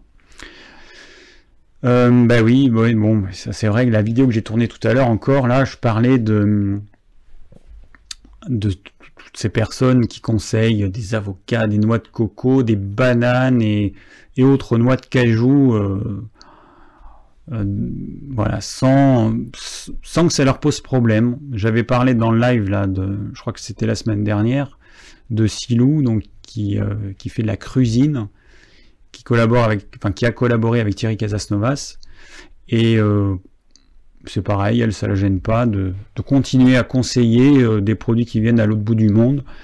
Elle s'illusionne en pensant que c'est vraiment indispensable parce que son corps en a besoin, mais bon, je suis désolé entre de la papaye et du chou, euh, bah, c'est clair que le chou est beaucoup plus riche nutritionnellement. Hein. Mais bon, c'est quand même euh, pas c'est pas sucré, c'est pas aussi savoureux. Donc voilà, le plaisir que procure euh, du chou, c'est pas le même que celui que procure la, la papaye. Je suis tout à fait d'accord. Bon, mais voilà, c'est un peu dommage. C'est un peu dommage bah, de de continuer à inciter les gens à consommer des produits qui viennent de l'autre bout de la planète. Voilà, tout simplement. Alors, Sandrine qui me dit Il est recommandé de consommer des aliments lactofermentés, mais l'acide lactique fortement présent dans ces aliments ne contribue-t-il pas à l'acidification de l'organisme? Est-il donc recommandé de consommer, ce type d'aliment lorsque l'organisme est déjà acide? Attends, est-il donc recommandé hein, lorsque et qu'il faudrait au contraire l'alcaliniser? Alors, pas de réponse absolue. Encore une fois, si tu es un tempérament plutôt frileux, plutôt mince, avec peu d'énergie, ou même plutôt avec un excès de poids mais frileux, euh, ou alors un excès de poids avec frileux, peu d'énergie, voilà, eh ben, je te déconseille les produits lacto-fermentés. Les produits lacto-fermentés, ils amènent des bactéries lactiques. Il y en a dans plein d'aliments, il y en a un peu partout. On n'en a pas besoin. C'est des bactéries qui sont présentes, qui n'ont rien d'extraordinaire. On a besoin d'avoir des bactéries variées dans notre microbiote. Donc apporter toujours des bactéries lactiques, c'est quoi l'intérêt? Euh, Alors, ces aliments lacto-fermentés, ils avaient du sens quand on n'avait pas de frigo, quand il n'y avait pas de serre, quand on n'avait pas des légumes crus toute l'année. Aujourd'hui, on a des légumes crus toute l'année, on a des, des légumes frais toute l'année. Donc, ça n'a pas trop de sens en fait. C'est que vous prenez par exemple pour faire de la choucroute crue, vous prenez du chou, vous le coupez en morceaux, vous rajoutez du sel et de l'eau, vous faites fermenter pendant plusieurs semaines, et vous avez de la choucroute crue lacto-fermentée. Une partie du sucre qui a contenu naturellement dans le chou a, euh, été utilisée comme carburant, enfin comme euh, aliment par les levures pour transformer ce sucre en acide lactique. Mais cet acide lactique va énormément acidifier euh, bah, cet aliment. Et bah, cet acide, donc pour les tempéraments frileux, fragiles, maigres, tout, tout ce que je viens de dire, cet acide lactique va vous déminéraliser, parce que pour neutraliser cet acide lactique, votre corps va devoir puiser dans ses réserves minérales pour neutraliser cet acide, vous allez vous déminéraliser, vous allez perdre votre calcium, vous allez perdre votre magnésium, vous allez perdre votre phosphore, vous allez vous déminéraliser. Donc non, moi je déconseille si vous n'êtes pas un tempérament qui a toujours chaud. Et euh, voilà. je pense que là c'est assez clair. Alors, pourquoi on me parle des madeleines? Euh, La madeleine, c'est en fait un gâteau, donc c'est de la farine, des œufs, du beurre, du sucre. C'est un produit euh, très transformé, avec on mélange des choses qui ne vont pas du tout ensemble, sucre et farine indigestes. Euh, protéines animales qui viennent de l'œuf, qui vont se mélanger avec tout ça, ça va rendre encore le, tout encore plus indigeste, parce que les molécules, elles sont imbriquées euh, quand vous faites votre pâte à madeleine, ensuite il y a une cuisson. Cette cuisson va figer les molécules qui sont imbriquées et nos sucs digestifs ne vont plus reconnaître cette espèce d'amalgame. Donc c'est indigeste, c'est très bon, moi, une madeleine, c'est super bon. Mais euh, ah, il n'y a pas d'œufs dans la madeleine, moi j'en sais rien, moi je suis désolé. bon, euh, enfin, en tout cas, s'il n'y a pas d'œuf, il y a, je pense, du beurre, du sucre et de la farine.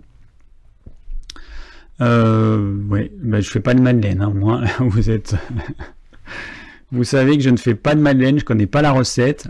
Bon, mais non. Pas bon aussi pour faire plaisir de temps en temps, mais bon, c'est pas un aliment, euh, c'est pas un aliment euh, que je vous conseille, quoi. Évidemment. Alors ensuite j'ai Catherine qui me dit Bonsoir David, toujours aussi merveilleux tes lives et surtout à la portée de tous. Ben merci, merci, merci, ça fait plaisir.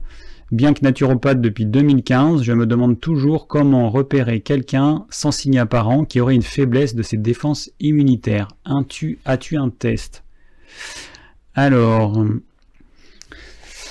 le système immunitaire, il n'est pas isolé de tout le reste. Donc c'est rare qu'il y ait que un problème au niveau du système immunitaire. Il va souvent y avoir euh, d'autres problèmes. Euh, le système immunitaire faible, ça va être la conséquence d'une mauvaise hygiène de vie, d'une mauvaise alimentation, en tout cas d'une alimentation inadaptée euh, à la personne, de peut-être quelqu'un qui a un mauvais sommeil. C'est difficile de vouloir isoler que le système immunitaire, c'est un tout en fait. Hein c'est vraiment un tout et hum, le naturopathe, enfin comme tout thérapeute, c'est un être humain qui a une certaine sensibilité et qui va se connecter à l'autre et qui va voir des choses qu'une machine ne pourrait pas voir. Une machine, elle va, être capable d'objectiver certains, euh, certains symptômes, certains troubles, certains déséquilibres. Mais le naturopathe, il y a son intuition qui est là, qui va le diriger dans une voie qu'une machine n'irait pas. Donc ça reste quand même un art. La médecine, c'est un art, c'est pas une, c'est un mélange entre la science et l'art. Et la naturopathie aussi, c'est un art. C'est un art. Deux naturopathes ne vont pas ressentir les mêmes choses euh, vis-à-vis d'un même patient. Voilà, et tout ça, ça s'acquiert avec l'expérience, avec le temps. C'est difficile, euh, voilà, je peux pas trop te répondre parce que euh, bah parce que je fonctionne beaucoup dans le dans l'intuition, dans la sensibilité, dans ce que je ressens. Alors il y a des choses objectives, et puis il y a d'autres choses qui sont pas du tout objectives et voilà, qui viennent comme ça. Mais bon, il faut un peu, l'expérience aide à, développer son ressenti.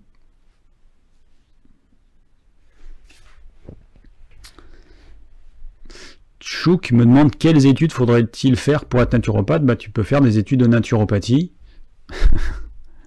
tu as plein d'écoles qui proposent ça. Moi, je, recommande vivement à tous ceux qui veulent faire des études de naturopathie d'aller dans une école avec des, enfin une vraie école, pas par correspondance. Euh, vraiment, euh, vous aurez euh, l'échange avec les profs, vous aurez l'échange avec les élèves qui souvent font partie du milieu médical ou ont plein de connaissances. Enfin, ils pourront vous apporter plein de choses. Euh, voilà, bon après il y a des écoles. À mon monteur, avant de, de, il, hésitait entre faire des études de naturopathie et faire des études de montage. Finalement, il a décidé de faire des études de montage en se disant qu'en montant mes vidéos, il apprendrait plein de choses. Et euh, bah, du coup, il, avait regardé à Toulouse, euh, parce que c'est la ville la plus proche de là où j'habite.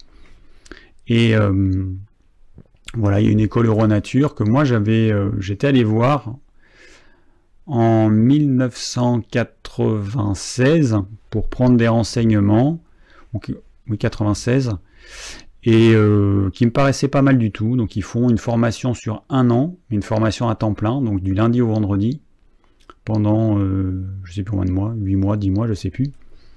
Ça a l'air d'être une école sérieuse. Sinon, ils font une formation sur, euh, je sais plus combien de temps, 2 ans, 3 ans, je sais plus, en week-end il y a plein d'écoles. Hein. Il, y a le Sénato. Moi, je connais pas toutes les écoles euh, d'aujourd'hui. Les écoles dont je parle, c'est des écoles qui existaient déjà quand moi j'ai fait mes études de naturopathie.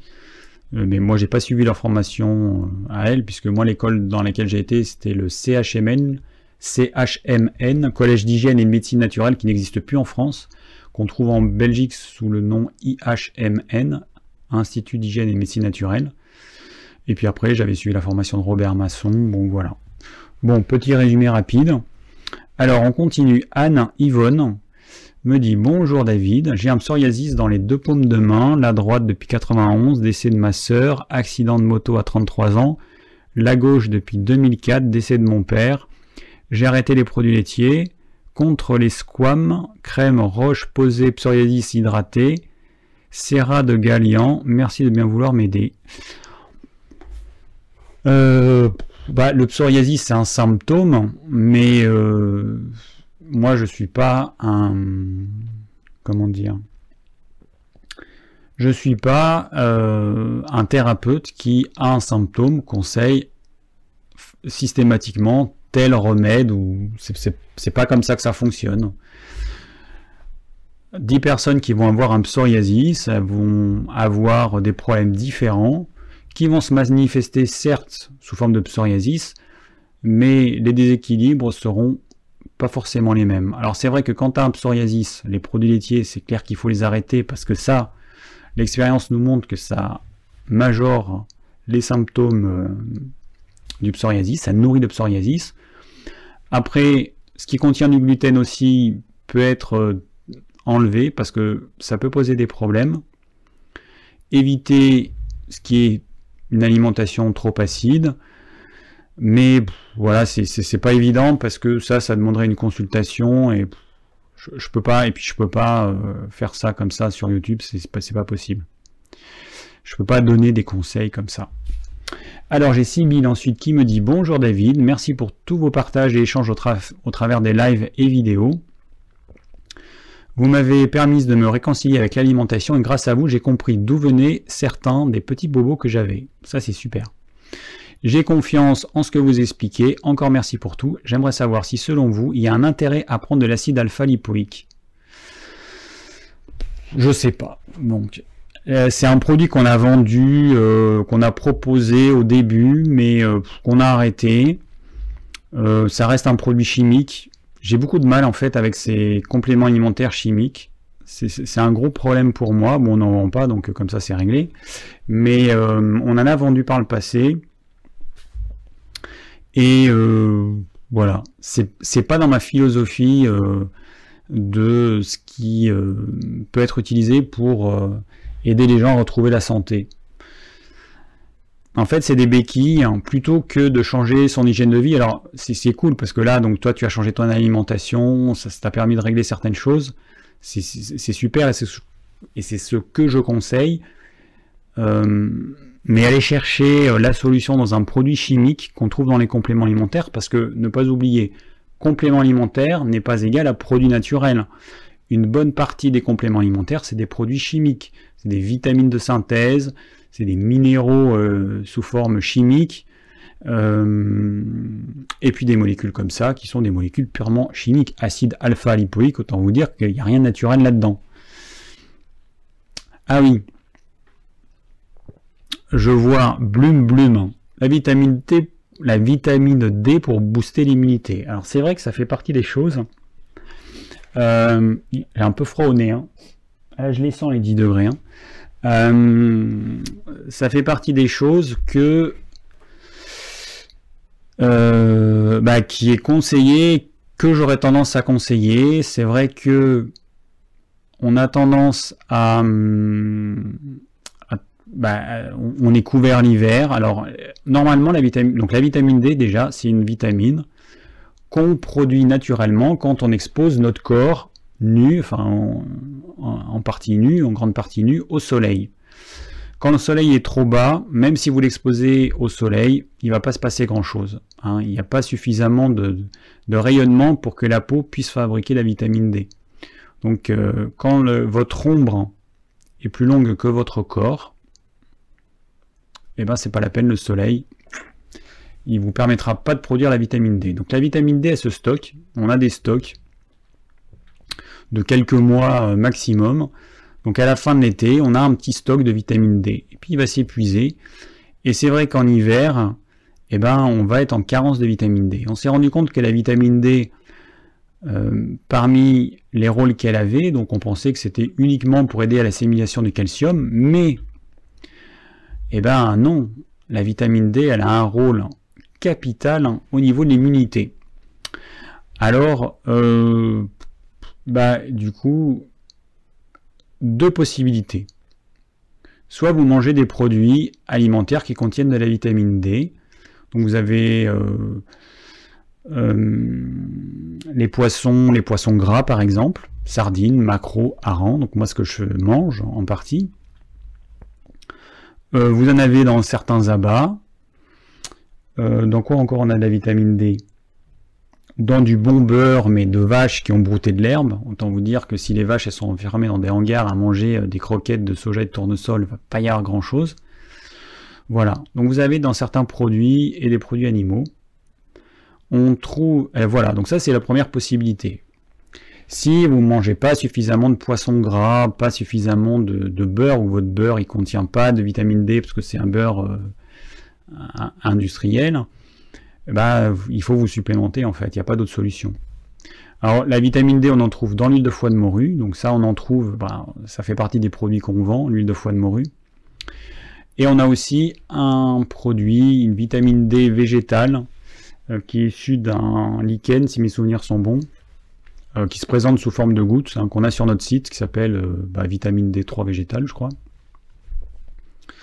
Une goutte égale 1000 unités internationales, donc qui correspond à, ce qu'on peut consommer par jour, enfin à nos besoins journaliers. On peut en prendre un peu plus hein, si on veut, on peut prendre 2-3 gouttes par jour. Et donc là, vous avez un, bon apport de vitamine D. Donc c'est vrai que ça fait partie des choses que j'aurais tendance à conseiller euh, en hiver, surtout que là, là le soleil, euh, je sais même pas quand la, quand c'était la dernière fois que j'ai vu le soleil? Parce que là, vraiment, on a eu beaucoup de pluie, beaucoup de pluie, un temps un petit peu brumeux, enfin, voilà. C'est infernal en fait. Moi, j'adore le soleil et c'est c'est un petit peu dur de, de, manquer à ce point-là de soleil. Et du coup, là, la vitamine D, ouais, elle serait importante. Donc, euh, alors d'autant plus importante que on vit euh, dans les pays nordiques, au nord de la France ou dans les pays nordiques, d'autant plus importante qu'on a la peau mate. Alors les personnes à peau euh, noire, bah forcément, c'est une peau qui a tendance à, faire blocage aux rayons du soleil et donc ils ont une production de vitamine D qui est plus faible. Donc c'est des personnes qui sont sujettes à avoir des grosses carences. Donc attention si vous avez euh, vous êtes euh, vous vivez en France ou dans le nord de la France, dans le nord de l'Europe et que vous êtes black, attention, carence en vitamine D assurée. Donc là, il faut vous supplémenter. Vous, c'est important parce qu'il n'y aura pas que le problème au niveau immunitaire, il y aura des problèmes euh, de déminéralisation. Enfin, c'est vraiment important. Hein. Euh, à quel moment de la journée la vitamine D? Bah, Je sais pas. Je sais pas s'il y a euh, au niveau chronobiologique, je sais pas. Donc voilà. On me dit tu n'as pas de chauffage. Fatima, tu n'as pas de chauffage. Ben, en fait, j'ai déjà expliqué, mais ma maison, elle est, elle est pas finie d'être, d'être rénovée. Ça fait pas mal d'années qu'elle n'a pas fini d'être rénovée pour des raisons de moyens, tout simplement, parce que j'ai, assez peu de moyens. Et les lives, je suis obligé de les faire dans la partie haute de la maison parce que euh, parce que sinon je capte pas euh, parce que j'utilise mon mobile comme euh, point d'accès internet et sinon je capte pas. Donc je suis obligé d'aller dans une pièce qui n'est pas chauffée. Alors, en été il n'y a pas de problème mais c'est vrai qu'en hiver eh ben voilà je suis obligé d'être là si je veux pouvoir faire mon live. Parce que j'ai testé avec ma connexion internet mais c'est même pas possible. Le live c'est impossible. Ça ne fonctionne pas du tout voilà. Et pour ceux qui me disent la fibre et tout, ben moi j'ai pas la fibre, hein. Euh, je peux pas avoir la fibre, je suis à la campagne, euh, ici on n'a pas la fibre, moi je suis à 3 km euh, du village, enfin voilà quoi. Donc je suis obligé de faire comme ça. Alors, bon, je vais pas répondre à toutes vos questions parce que là ça, ça défile et puis il y a des trucs que je ne sais pas tout simplement.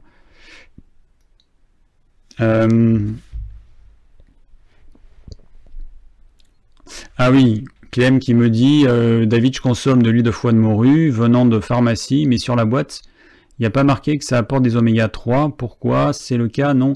Alors ça contient un petit peu d'oméga 3, l'huile de foie de morue, mais ça en contient beaucoup moins que le produit qu'on propose oméga 3 EPA DHA. Et en plus, les oméga 3 qui a contenu dans cette huile de foie de morue, se sont probablement en partie oxydés euh, parce qu'il faut qu'ils aient subi certains traitements pour qu'ils ne s'oxydent pas. Donc, et c'est ce qui, nous, c'est les traitements qu'on a dans notre produit. Il a le label euh, Quality Silver. Et donc, bon, il suffit d'aller voir sur le site de Polaris pour voir ce que ça veut dire, ou sur notre site, on en parle aussi. Mais euh, du coup, les oméga 3 de l'huile de foie de morue, il faut pas trop en tenir compte, parce que malheureusement, voilà, il n'y en a pas beaucoup et ils ont peut-être été dénaturés. Alors, euh, donc j'ai répondu à 6000. Ensuite, Marion. Ah bah tiens, bah justement, Marion. Synchronicité. Ouah Marion. Euh, mais attends, Marion, c'est pas toi qui m'as posé la question là? Je de la vitamine D, bon, je sais plus. Euh, je suis déjà trop loin dans les. Salut David, voici quelques années que l'on parle beaucoup de la vitamine D. Il suffit d'un gros coup de mou hivernal pour que la toubib sans prise de sang vous en prescrivez direct une super dose, euh, une super grosse boîte, comme si c'était des bonbons, comme si c'était la solution évidente. Ayant 54 ans, j'ai toujours cru que l'été, les bienfaits du soleil et les légumes nous apportaient tout naturellement de quoi passer tout l'hiver. De plus, on en rajoute une couche avec les synthétiques, pas synthétiques, D2, D3. Puis j'ai lu quelques études faites à John Hopkins qui parlent de toxicité au-delà de 21 nanogrammes par millilitre. Alors la vitamine D, comme donc là je, fais juste une parenthèse, toutes les vitamines liposolubles vitamines A, E et D, eh ben, c'est des vitamines qui sont stockées par le corps et donc on peut, faire, on peut avoir des excès de vitamines euh, D, A ou E.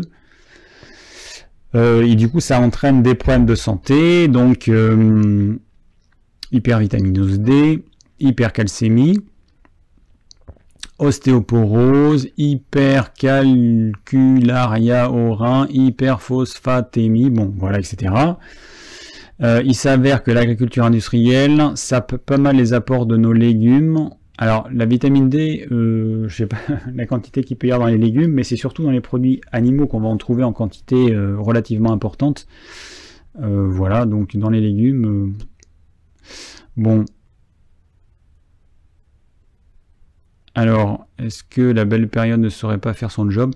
Bon, en gros, la question, c'est est-ce que ça sert de se supplémenter? Est-ce que euh, notre apport en vitamine D qu'on peut avoir l'été euh, est suffisante? Ben, Je ne sais pas. Je ne sais pas du tout. Je ne sais pas. Euh, le problème, c'est que avec les, flux migratoires, on a des personnes à peau foncée qui ont migré de la zone équatoriale vers les pays nordiques. Donc du coup, ces personnes ne sont pas du tout adaptées euh, au manque de luminosité, au manque de soleil. On a des personnes, alors on a aussi des personnes à peau claire qui sont allées, euh, hein, comme les Australiens, enfin les Anglais qui sont allés en Australie et, du coup qui ont des cancers de la peau euh, comme c'est pas possible. Bon, euh, ben voilà, les personnes qui ont une peau claire sont plus adaptées au climat comme on peut l'avoir dans les pays nordiques, les pays froids ou les pays avec un hiver, un vrai hiver. Mais je sais pas, franchement je sais pas.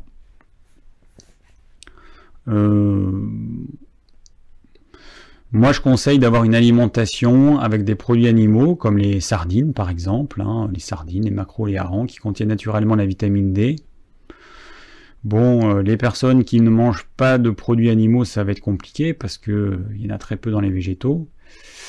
Euh, bon, je peux pas t'en dire plus. Voilà, je ne peux pas en dire plus. Lionel qui me demande le vaccin de la grippe, qu'en penses-tu? Tu te vaccines? Ah, C'est une blague ou quoi? Je vais sûrement pas me vacciner contre la grippe. C'est quoi le...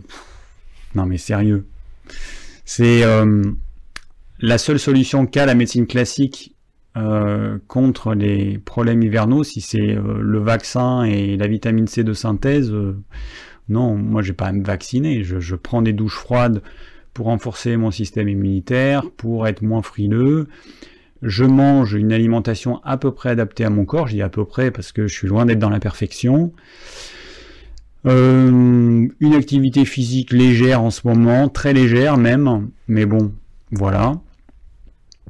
Et puis non, je vais pas me vacciner, sûrement pas. Je vais pas mettre des, saloperies dans mon corps, alors que euh, bah, il suffit juste que je me bouge le cul pour faire ce qu'il faut pour avoir un système immunitaire costaud. Non, voilà. Et l'huile de krill, qu'en penses-tu me dit Bloom.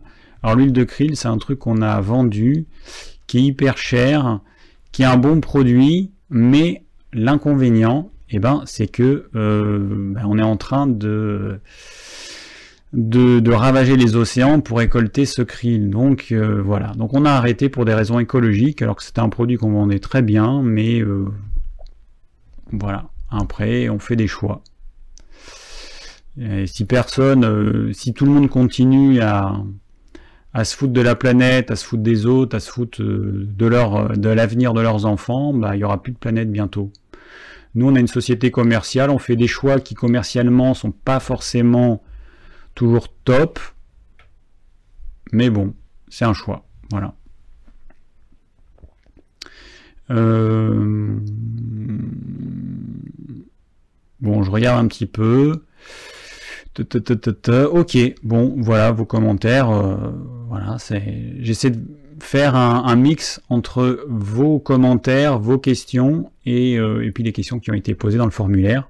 J'ai oublié de dire en début de vidéo que bah, du coup il y a un formulaire que je mets à disposition dans la description de la vidéo pour que vous puissiez poser vos questions. Euh, je sais pas d'ailleurs, parce que là je vois que ça a été bien rempli, il y a pas mal de questions. Ouais. Bon, je suis pas sûr que. Enfin, je suis sûr que je vais pas répondre à tout le monde parce que quand je vois tout ce qu'il y a encore. Alors, qu'est-ce qu'on a encore? Euh, Alors, dans les produits. Bon, après, pour l'immunité, hein, parce que là, on parle beaucoup de compléments alimentaires, il y a une huile euh, que je conseille notamment, c'est l'huile de nigel. Alors pourquoi? Parce que déjà c'est un produit naturel.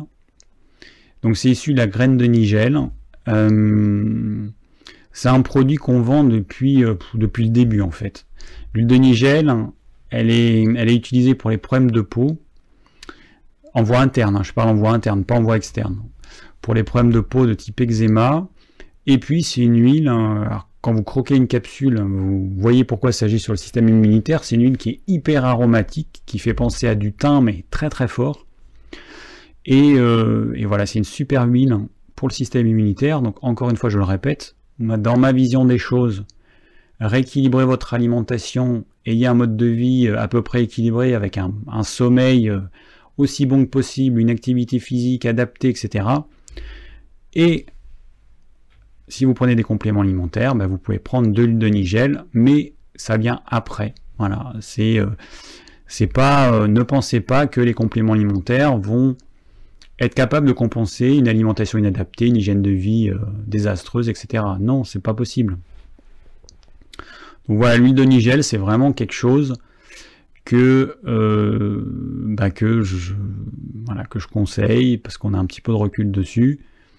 Et puis c'est un vrai produit naturel, c'est une huile, hein. ce n'est que l'huile d'une graine. Donc là on n'a pas de, trucs, euh, enfin de, molécules chimiques, de trucs, de tout ce que vous voulez. Euh, on a ajouté euh, il n'y a pas longtemps l'huile de nigel bio, donc qu'on va recevoir.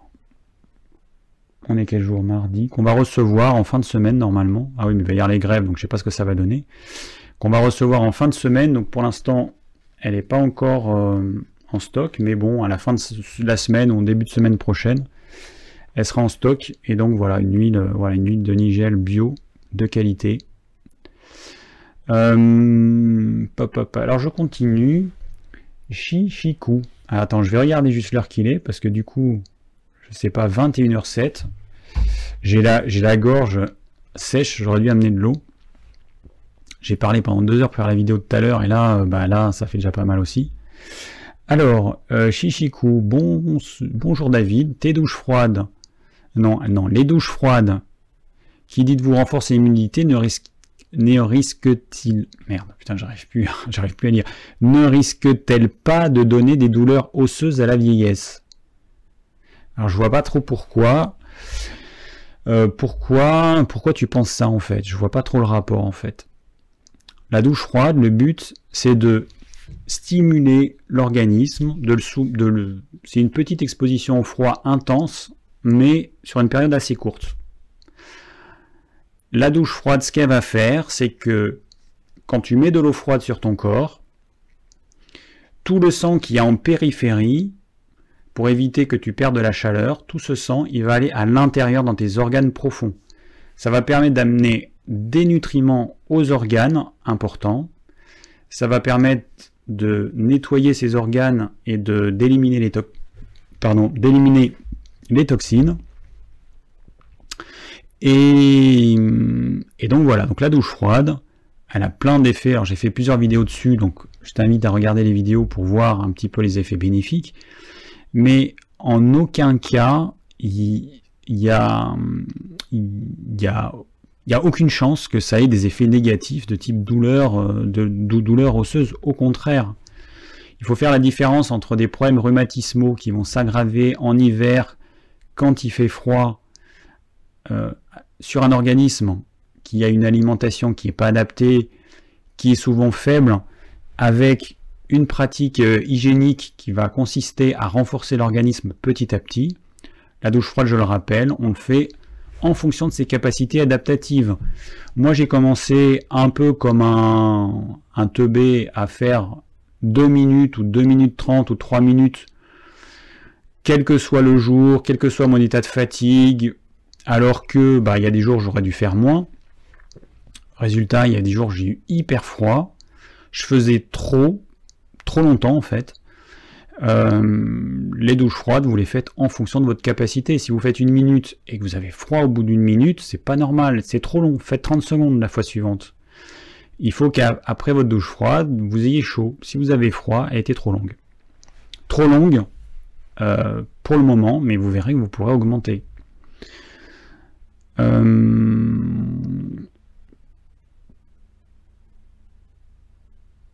est-ce que d'aller dans un pays froid, ça a le même effet que la douche froide Alors, c'est d'aller dans un pays froid ou de vivre dans un pays froid?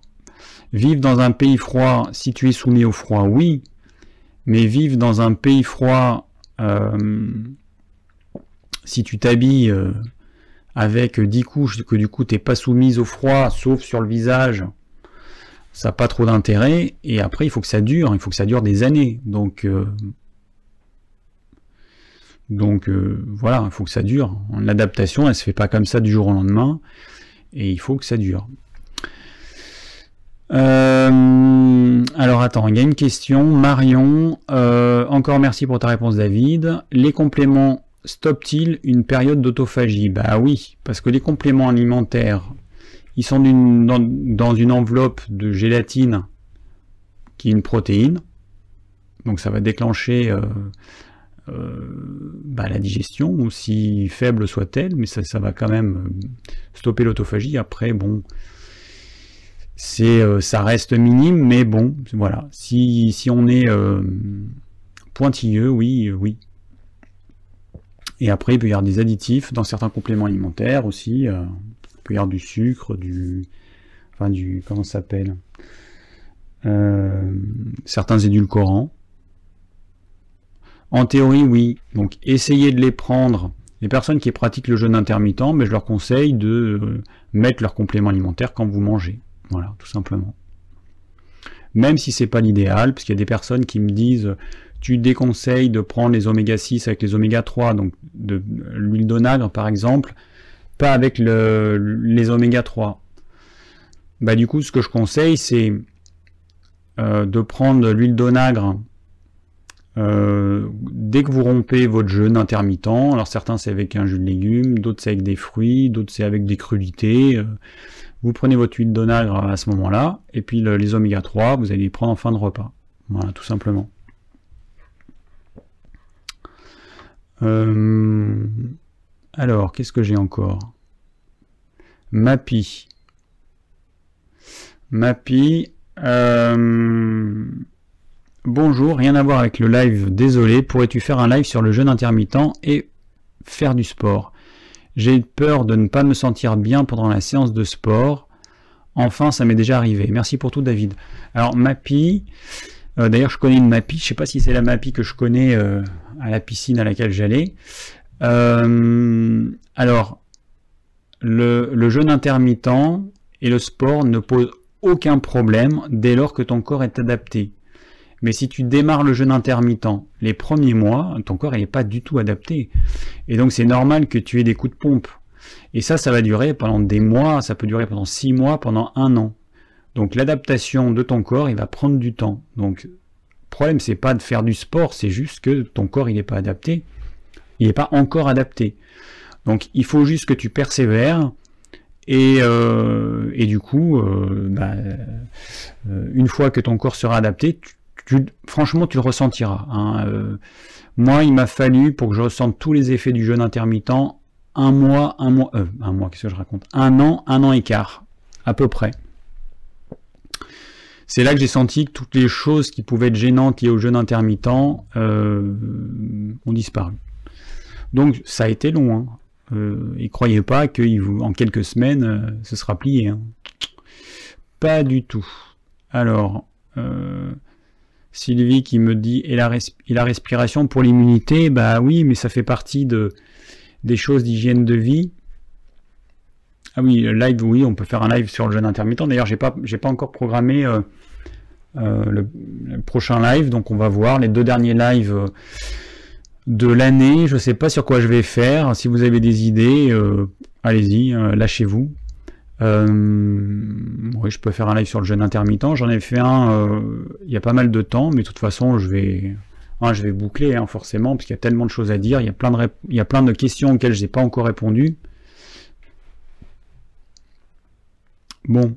Euh, alors. Ah oui, la respiration pour l'immunité. Ben, déjà, on respire pas assez. Et effectivement, alors quand on a une activité physique, forcément la respiration va aller de pair, hein, on, respire beaucoup plus, quelle que soit l'activité physique. Et dans l'activité physique, il peut y avoir du jardinage, il peut y avoir euh, tout ce que vous voulez, hein, il n'y a pas que le sport. Euh, la respiration, après il y a les exercices respiratoires, donc euh, type méthode Wim Hof, ou bien bah, des exercices qu'on fait dans le yoga qu'on appelle le pranayama.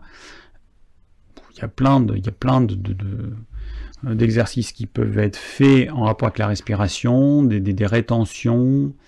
Euh, bon, plein de choses à faire, mais c'est tellement vaste. Alors, qu'est-ce que j'ai? Eugénie. Alors, Eugénie. Ah, attends, c'est quoi là? Eugénie en formation naturelle. Ah, ok. Coucou David. Prends-tu, je me permets de te tutoyer maintenant, bah, il ne faut pas hésiter, de toute façon, je me rends compte que certains, ils, ont tellement l'impression de, me connaître à force de voir mes vidéos, que euh, naturellement ils me tutoient, mais les personnes que je vois par exemple en consultation, et bon, au début ça me mettait un peu mal à l'aise parce que je suis pas trop habitué à ça, mais bon, maintenant je m'y fais, hein, c'est pas, un problème, donc il faut pas hésiter. Alors, prends-tu des aliments Prends-tu des plantes ou aliments pour booster ton système immunitaire durant la saison automne-hiver? J'ai une fois par an un rhume ou un état grippal et cela me met en colère quand je regarde le contenu de mon assiette et celle des collègues ou proches qui ne présentent pas de symptômes. Est-ce que la gestion du stress et des émotions a un impact sur les défenses Merci encore pour tout. Pour moi, tu es le plus abordable, sincère et franc. Ben, merci, merci Eugénie. Alors, euh, moi, je prends rien. Euh, là, je me suis commencé. Là, je, vais me faire une petite cure de vitamine D3 végétale, celle qu'on propose. Je vais me faire une petite cure. Euh, voilà, mais en dehors de ça, je prends rien en fait. Je mange pas mal de radis noirs, je mange beaucoup de choux. Tous les légumes d'hiver, ils sont excellents. C'est des légumes qui sont naturellement riches en vitamine C sans l'acidité des fruits, sans le sucre des fruits aussi. Euh, le radis noir qui euh, a un bon draineur hépatique, euh, qui est un diurétique aussi. Voilà, moi je me, je me soigne avec mes aliments, avec les aliments d'hiver qui sont costauds. je parle, je parle là je pensais au radis. la semaine dernière, là, ma maraîchère, enfin une des maraîchères chez qui j'achète des trucs, elle me dit, euh, donc je prends un radis, parce qu'elle a euh, des radis violets, donc c'est comme des radis noirs, sauf que la peau elle est violet foncé. Et euh, je prends du radis violet et elle me dit, mais vous savez, attention il pique. Bah, j'ai dit, bah j'espère bien, j'achète du radis noir pour qu'il pique. C'est normal, c'est du radis noir. Sinon je prendrais pas du radis noir. Et elle me dit, oui, mais il y a des gens qui aiment pas quand ça pique. Mais je, dis, bah ces gens, faut pas qu'ils mangent des radis, parce que le but d'un radis, c'est justement qui pique et les propriétés bénéfiques viennent de, de ça en fait. Même façon que l'ail, bah ça euh, c'est fort, enfin je sais pas comment dire, l'ail, l'oignon, tout ça, les composés soufrés font que ça pique, que ça brûle, mais c'est tout à fait normal et toutes, ces, toutes les propriétés euh, de ces légumes viennent de ce côté-là et puis on a besoin de saveurs piquantes. J'aime bien la, la vision de la médecine euh, traditionnelle chinoise euh, au niveau de l'alimentation parce que considère qu'un repas il doit apporter un petit peu toutes les saveurs. Donc vous avez le, sucré, enfin ce qu'ils appellent le doux, euh, le salé, le piquant, l'astringent et l'amer, l'amertume. Et du coup, votre repas il devrait contenir toutes ces saveurs pour qu'il soit équilibré et, et pour qu'il vous nourrisse vraiment. Et donc le piquant, il fait partie de ces saveurs. Sauf qu'il y a beaucoup de gens qui ne mangent plus du tout de piquant, c'est bien dommage. Donc après, c'est une question d'habitude mais moi je vous conseille d'intégrer euh, toutes ces saveurs. C'est pareil, l'amertume, euh, il y a beaucoup de gens qui fuient l'amertume. Tous les légumes amers, euh, ils n'aiment pas. Mais pourtant, si, c'est si, important. Chouk qui me dit que penses-tu du chocolat éthiquable Mais j'ai vu un documentaire sur eux, ils ont l'air pas mal dans cette société. J'en consomme un petit peu. Euh, je pense que c'est pas mal. Après, il y en a qui préfèrent la marque Alter Eco en termes de goût. De goût. Bon, euh, déjà, chaque, chacune de ces deux marques, ils ont plein de chocolats différents. Ils en ont, je sais pas, une dizaine dans les chocolats noirs. 70, 72, 74, 75%, soit 80%, 90% de cacao. Enfin voilà, vous avez du choix. Prenez, euh, prenez celui que vous aimez. Alors Christelle, un live sur les 5 éléments et la diététique, ce serait intéressant. Le problème c'est que je suis pas compétent pour faire tout un live là-dessus. Je sais pas si vos questions euh, Enfin, je sais pas si. Bon, je pense qu'il n'y aurait pas matière à, faire un live là-dessus. Je suis désolé. Après, euh, dans certains domaines, moi j'ai des connaissances, euh, j'ai des petites connaissances, mais après de là à faire un live d'une heure et demie là-dessus, non. Je, voilà, je, suis pas assez compétent pour. enfin, je pense pour pour pouvoir faire ça. Alors, Aurélie. Aurélie, bonjour David, on parle beaucoup du microbiote et de son rôle dans nos défenses immunitaires. Mais comment expliquer cette relation? Pourrais-tu développer ce lien entre une flore intestinale variée et dense et de bonnes défenses immunitaires? Merci beaucoup pour le partage euh, de tes connaissances que je suis tous les mercredis matin en replay. Alors Aurélie, euh, voilà, en fait, ce que les chercheurs ont compris, c'est que notre microbiote permet d'entraîner nos systèmes, nos, cellules immunitaires. Donc on sait qu'on a à peu près les deux tiers de nos cellules immunitaires qui se trouvent au niveau intestinal et que les bactéries de notre microbiote permettent de titiller nos, cellules immunitaires et de les entraîner en fait. Voilà.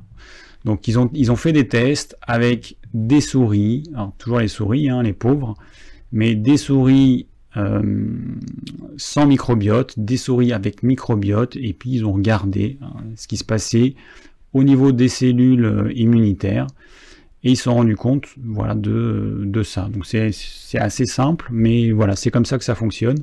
C'est vrai que ça paraît pas évident au départ. Voilà. J'espère que c'est clair. Alors, Elodie, bonsoir David, que penses-tu des cures de plasma, de quinton, plasma marin de quinton, chlorure de magnésium, d'argent colloïdal pour booster l'immunité? Merci infiniment pour tes vidéos, Elodie. Alors, plasma de quinton. Quand j'ai commencé mes études de naturopathie, j'étais dans un état physique assez lamentable. Euh, j'avais une période assez longue de végétarisme. J'avais perdu beaucoup de poids, beaucoup de vitalité, enfin vraiment j'étais euh, une loque. Et j'avais fait une cure de plasma de quinton euh, en ampoule, et je me rappelle ça m'avait fait beaucoup de bien. Donc je peux pas en dire du mal, parce que mon expérience personnelle elle est plutôt positive. Moi ce qui me gêne beaucoup, c'est juste que ça reste de l'eau de mer, et je trouve c'est très cher pour de l'eau de mer. Voilà, c'est juste ça alors qu'on pourrait récolter de l'eau de mer et ça ferait exactement le même effet. Hein. Vous allez à un endroit où c'est pas pollué, vous allez, euh, vous prenez ça, à la limite vous rajoutez un peu d'eau pour ramener euh, à l'isotonie euh, et, vous aurez du plasma de quinton. Hein. C'est aussi simple que ça. Après la question que je me pose c'est quelle différence avec du sel de mer non raffiné? Est-ce que c'est pas pareil? Je sais pas. Donc euh, voilà, donc je pense que c'est bien, mais je trouve que c'est vraiment cher pour l'eau de mer, quoi. Je trouve que c'est un peu de l'arnaque, mais bon. Le chlorure de magnésium. Alors le chlorure de magnésium, c'est un truc que j'ai testé, parce que c'est pareil, quand on fait des études de naturopathie, on nous parle de plein de choses, et du coup, euh, et puis en plus j'étais jeune, hein. j'avais 22 ans, donc j'avais envie de tester plein de trucs. Euh, chlorure de magnésium, j'ai testé. Alors c'est immonde à boire ce truc, mais c'est immonde. J'ai toujours détesté ce truc, c'est horrible. Euh, donc il y a un côté diurétique, hein, comme tous les sels de magnésium, euh, le sulfate de magnésium, chlore de magnésium, donc il y a un côté diurétique si vous en prenez un peu trop. Euh, je sais pas, personnellement, je sais pas si j'ai vu vraiment un effet bénéfique. donc je sais que c'est censé avoir des effets bénéfiques, mais bon, je sais pas. Franchement, je sais pas. L'argent colloïdal, c'est pareil, j'ai testé, mais il y a, 10 livres qui ont été écrits dessus. Euh, moi, j'ai pas vu d'effet flagrant, donc du coup, je pourrais pas trop vous vendre le truc. Je sais pas. Ça reste des béquilles qui peuvent marcher, c'est certain, mais pour moi, c'est secondaire par rapport à l'hygiène de vie, à l'alimentation, à tout ça.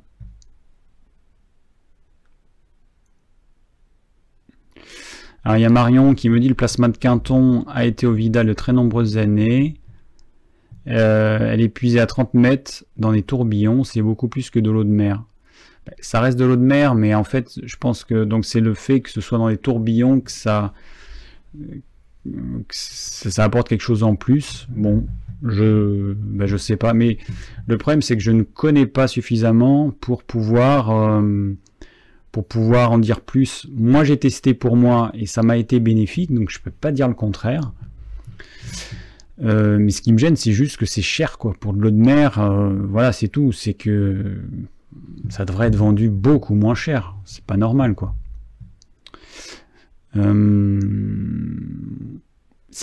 en fait, c'est pas normal, d'autant plus que ça, a un vrai effet bénéfique sur le corps qui, est vraiment intéressant ça devrait être vendu beaucoup moins cher. De toute façon, 1 litre ou 5 litres, ça, change quoi quand on, quand on tire euh, des milliers de litres ou des dizaines ou des centaines de milliers de litres d'eau de mer, enfin, je pense que c'est vraiment disproportionné par rapport à ce que c'est. Peut-être que je me trompe, hein, il faudrait que j'aille voir un producteur, mais ça m'étonnerait quand même. Oh, Olivier, tu m'as mis un commentaire, mais c'est la folie. Euh, je vais pas pouvoir, de toute façon, on va arriver bientôt à la fin.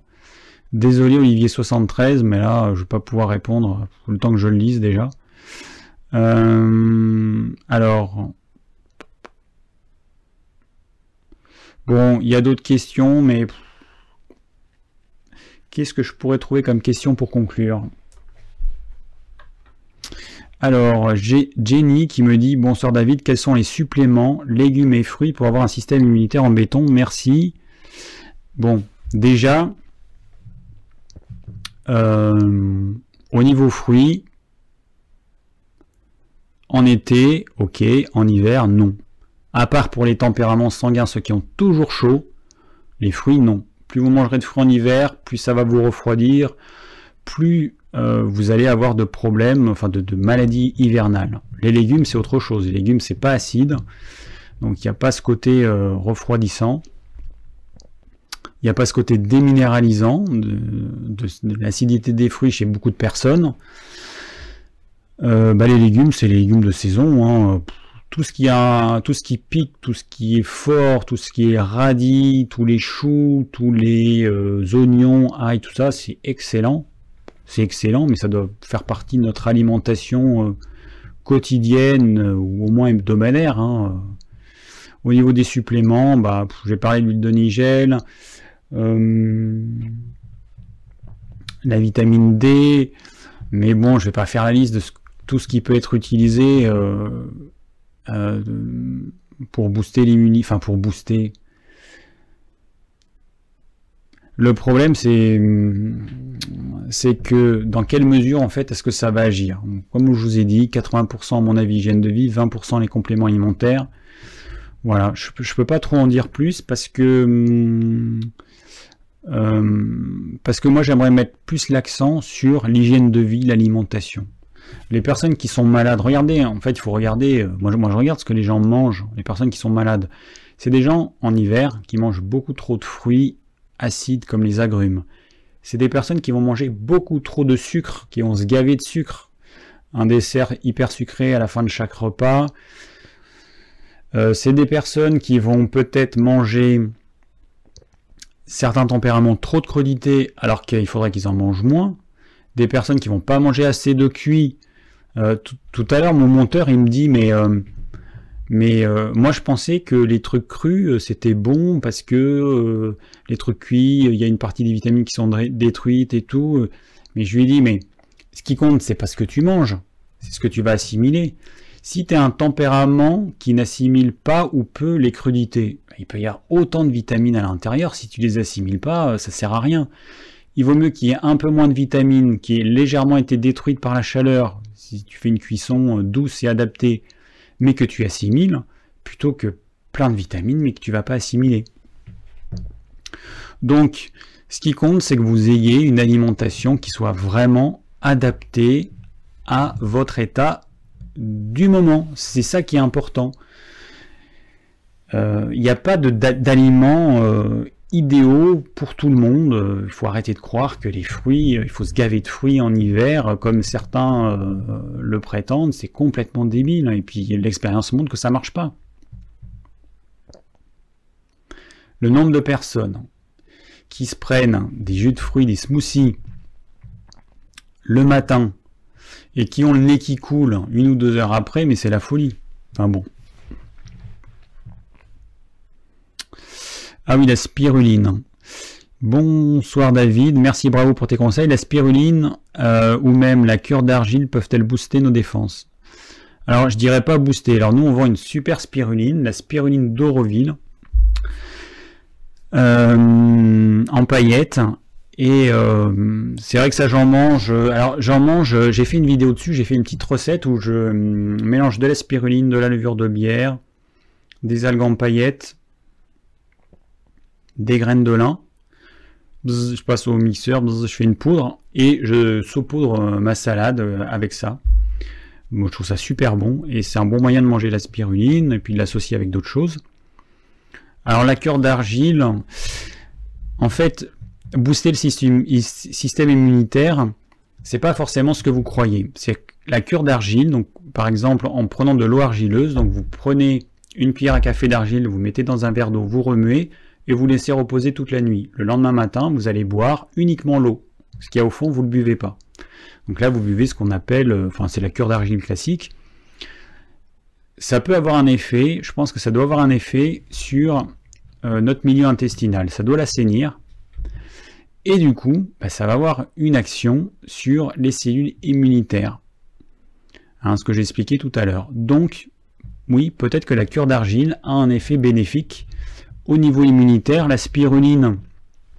Alors la spiruline, c'est un super aliment qui va apporter des nutriments qui vous font peut-être défaut.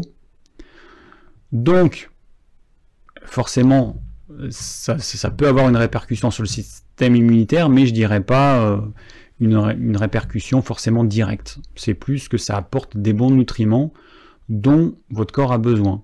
Après, j'ai pas parlé de la propolis. Hein. Je sais pas si dans les commentaires on a parlé de la propolis. J'ai pas vu. Bon, ça fait partie des trucs de base aussi. Hein. Euh, on vend la propolis bio. Euh, ok, ça fait partie des trucs de base que vous pouvez utiliser. Ça reste un produit euh, naturel, donc ça, ça me plaît bien. voilà. Bon, j'ai encore plein de questions.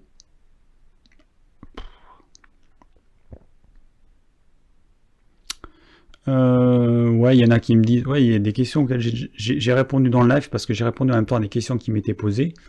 La question, que penses-tu du curcuma? Bon, hein, voilà, c'est le truc euh, qui est conseillé par certains. Euh, encore une fois, toujours le même Thierry Casasnovas. lui, il le met à toutes les sauces. C'est un truc qui est pas de chez nous, qui vient de loin.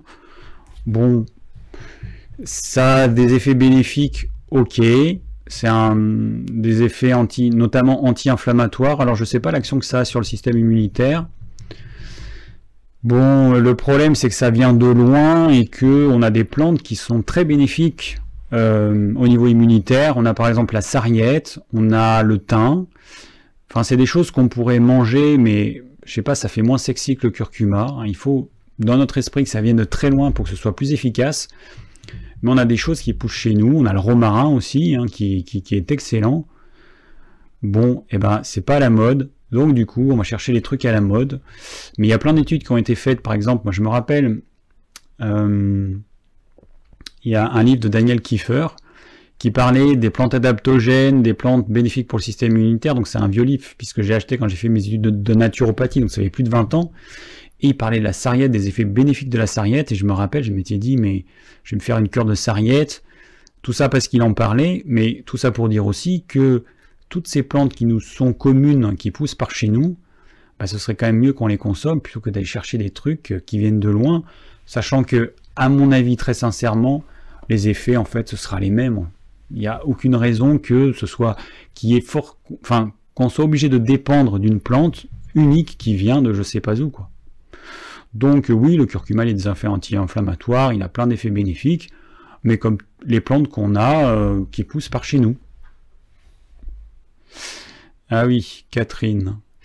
Euh, quelqu'un qui me parle des conserves, l'huile de foie de morue en conserve. Oui, effectivement, Catherine, tu as raison, je suis pas, je suis pas fan des conserves, c'est pas trop mon truc. La conserve, c'est bien quand, euh, je sais pas, si, la planète est envahie par les extraterrestres, qu'il y a, euh, je sais pas, une bombe atomique qui détruit tout et qu'on n'a pas le choix et qu'on est obligé de manger ça. En gros, voilà. Mais sinon, la conserve, moi je n'achète jamais de conserve. Donc, euh, bah, j'en mange parfois parce que, bon, euh, j'ai pas le choix. Enfin, j'en mange pas parce que je les achète, mais du coup, chez des personnes.